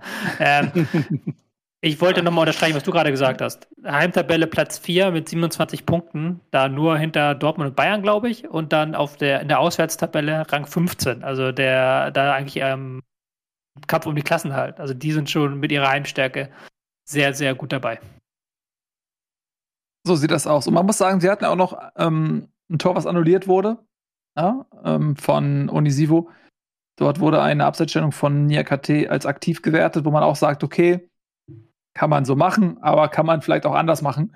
Ähm, da hatten sie auch noch ein bisschen Pech, dass ihnen das Tor dort aberkannt wurde und haben trotzdem also weitergemacht und das eben kurz vor Schluss 84. und 88. muss man sagen, haben sie das Spiel gedreht. Also das, zeugt auch von Moral und sie haben eben nach dem Ausgleich nicht gesagt, okay, nehmen wir mit, igeln uns ein oder sonst was, sondern sie sind nach dem Ausgleich eben auf dem Gasfelder geblieben und haben gesagt, den Sieg, äh, den holen wir uns noch. Und das finde ich eben auch eine schöne Ansage. So, dass sie jetzt gesagt haben, wir wollen das noch gewinnen. Gut, dann haben wir, glaube ich, nur noch ein Spiel und ey, wir sind halt nicht der Doppelpass. Bei uns kommen die Bayern ganz zum Schluss und ganz kurz zu Wort. Ähm, als äh, bei den lieben Kollegen, da bekommen sie meist ein bisschen mehr Zeit. Äh, 4 zu 1 gegen, muss man auch sagen, äh, tapfere Vierter, die mit Führung gegangen sind und dann auch äh, zur Halbzeit, meine ich, 1-1 hm, oder sogar 1-0, ich bin mir nicht sicher. Jedenfalls 1-0. 1-0 sogar, genau. Und dann ähm, erst so in der zweiten Halbzeit die Tore gefallen sind. Also, es klingt jetzt auch wieder so mega deutlich, aber muss man sagen, zumindest eine Halbzeit lang hat Fürth das wirklich gut gemacht. Äh, war natürlich jetzt ein bisschen glücklich, dieses Freistoßtor, ist ja klar. Aber sie hatten auch aus dem Spiel raus so ein, zwei Situationen, wo man gedacht hat, so ja, die halten wirklich gut mit. Ähm, war ein kleiner Lichtblick trotz des Ergebnisses für Fürth, fand ich. Es ist schon so ein bisschen krass, wie schlecht die Balance der Bayern momentan ist. Gerade in der, in der ersten Halbzeit häufig. Dass da eben viele Spieler nach vorne sich werfen, dass dann im Spielaufbau aber nicht diese Konsequenz da ist, wie man sie aus der Vergangenheit kennt. Und dann eben der Gegner immer wieder zu seinen zwei, drei Kontern kommt. Das ist dann, wenn es gegen Salzburg geht, schon hochproblematisch. Und dann schafft man eben nicht den Sieg, den man sich in der Champions League hofft. Das kann aber auch gegen Fürth dazu führen, dass du mit 0 zu 1 in die Pause gehst. Aber Klar, ich habe es ja auch an den Tagesordnungspunkten nach ganz hinten gemacht, weil es am Ende doch, fand ich, ein souveräner Sieg war mit einem Lewandowski, der in der zweiten Halbzeit aufgedreht hat. Und äh, Fürth ist ja auch, haben wir auch immer wieder thematisiert hier, die bauen in der letzten halben Stunde immer ab. Insofern bin ich persönlich dann nicht ins Schwitzen gekommen bei diesem Spiel. Der, der, größte Skandal ist ja ohnehin, dass The Zone es nicht geschafft hat, äh, die Produktionsleute von Unterföhring in die Allianz Arena rüber zu bekommen, sondern es nur aus der Box kommentiert hat. Ja. Ähm, das war für mich erschreckend. War das, war das dann nicht auch das Spiel, wo es dann irgendwie Tonprobleme gab? Das kann sein, ja. Ja, irgendwie ja. gab es ja auch mal eine Tonprobleme. Ähm, ja, das irgendwie, die scheinen ja nur ein Spiel zu machen immer live und da haben sie sich dann für das Borussia-Spiel entschieden. Ich glaube zwei sogar, ähm, aber ja, ja. Ihr habt ja schon vor ein paar Wochen ausführlich über The Zone und Streaming-Anbieter und alles Mögliche geredet. Und vielleicht in der Sondersendung nochmal. vielleicht machen wir das. Es war eine ähm, Sonderfolge auch, weil du dabei warst. Das macht immer großen Spaß. Du bist immer sehr, sehr gern gesehener Gast. Nicht nur, wenn Eine um Besonderfolge.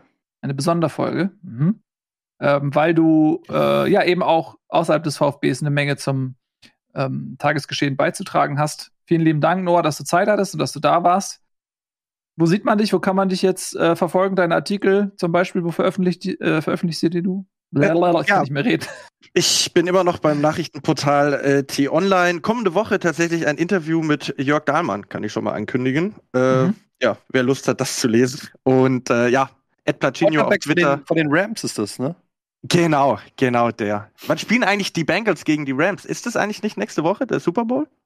Nächste Woche, ich glaube, Nico hat sogar wieder Tickets bekommen. Aber da reden wir in der. Sonderfolge drüber. Ähm, lieben Dank an alle Ja, anderen auch, dass ihr dabei wart. Und falls ihr euch jetzt fragt, weil ihr es vergessen habt, warum sind wir alle digital unterwegs? Wir bauen unsere Studios um und das dauert noch ein, zwei, drei Wochen. Dann sind die fertig und dann werden wir uns natürlich auch wieder ähm, an unserem geliebten Tisch versammeln können. Bis dahin, vielen lieben Dank fürs Zusehen. Wir freuen uns natürlich wie immer sehr über Kommentare unter diesem Video. Wie seht ihr, wie seht ihr die von uns besprochenen Themen? Habt ihr da abweichende Meinung? Seht ihr das genauso? Oder wollt ihr uns einfach loben? Geht in die Comments, schreibt das Ganze da rein. Wir sehen uns nächste Woche wieder. Dann haben wir, glaube ich, auch Bundesliga. Kann das sein? Korrekt, nächste Also Woche ist ja, Dann- ist ja das. Entschuldigung. Was das müsste der also, wenn nach dem Spiel kein Bundesliga, dann können wir das Format einstampfen, glaube ich. Ich glaube, das ist der einzige Ja. Grund für dieses Format. Also die Frage, ob einer von uns beiden nicht kommt.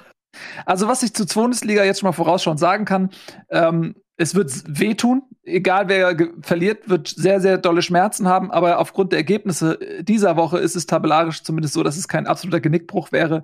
Ähm, Vielleicht man dann für alle Menschen, raus ist. für alle Menschen, die nicht in eurer Nord-Fußballclub-Bubble stecken, muss man mal dazu sagen, dass am kommenden Samstag oder Sonntag, ich weiß es gar nicht, Sonntag HSV gegen- 13.30 Uhr. Sonntag 13.30 Uhr der Hamburger SV auf Werder Bremen trifft. Ja, aber das weiß jeder. Also, gegen sorry. Tabellen. Nee. Zweiter. Spitzenreiter gegen Zweiten in der zweiten Fußball-Bundesliga. Und es ist Also- traurig, dass es irgendwann so weit kommen sollte, aber es ist großartig, dass zu diesem Spiel es genauso passiert ist. Es ist ungeheuerlich, Mehr dass geht Tobias. Escher original über Nordbubble redet, wenn es über Werder Bremen und den HSV geht. Ja. Das ist ja, das Ja, ist ja die ja eigentliche. Frechheit. So, wir beenden das jetzt hier, bevor es noch schlimmer wird. Ähm, vielen lieben Dank. Macht's gut. Bis zur nächsten Woche. Tschüss.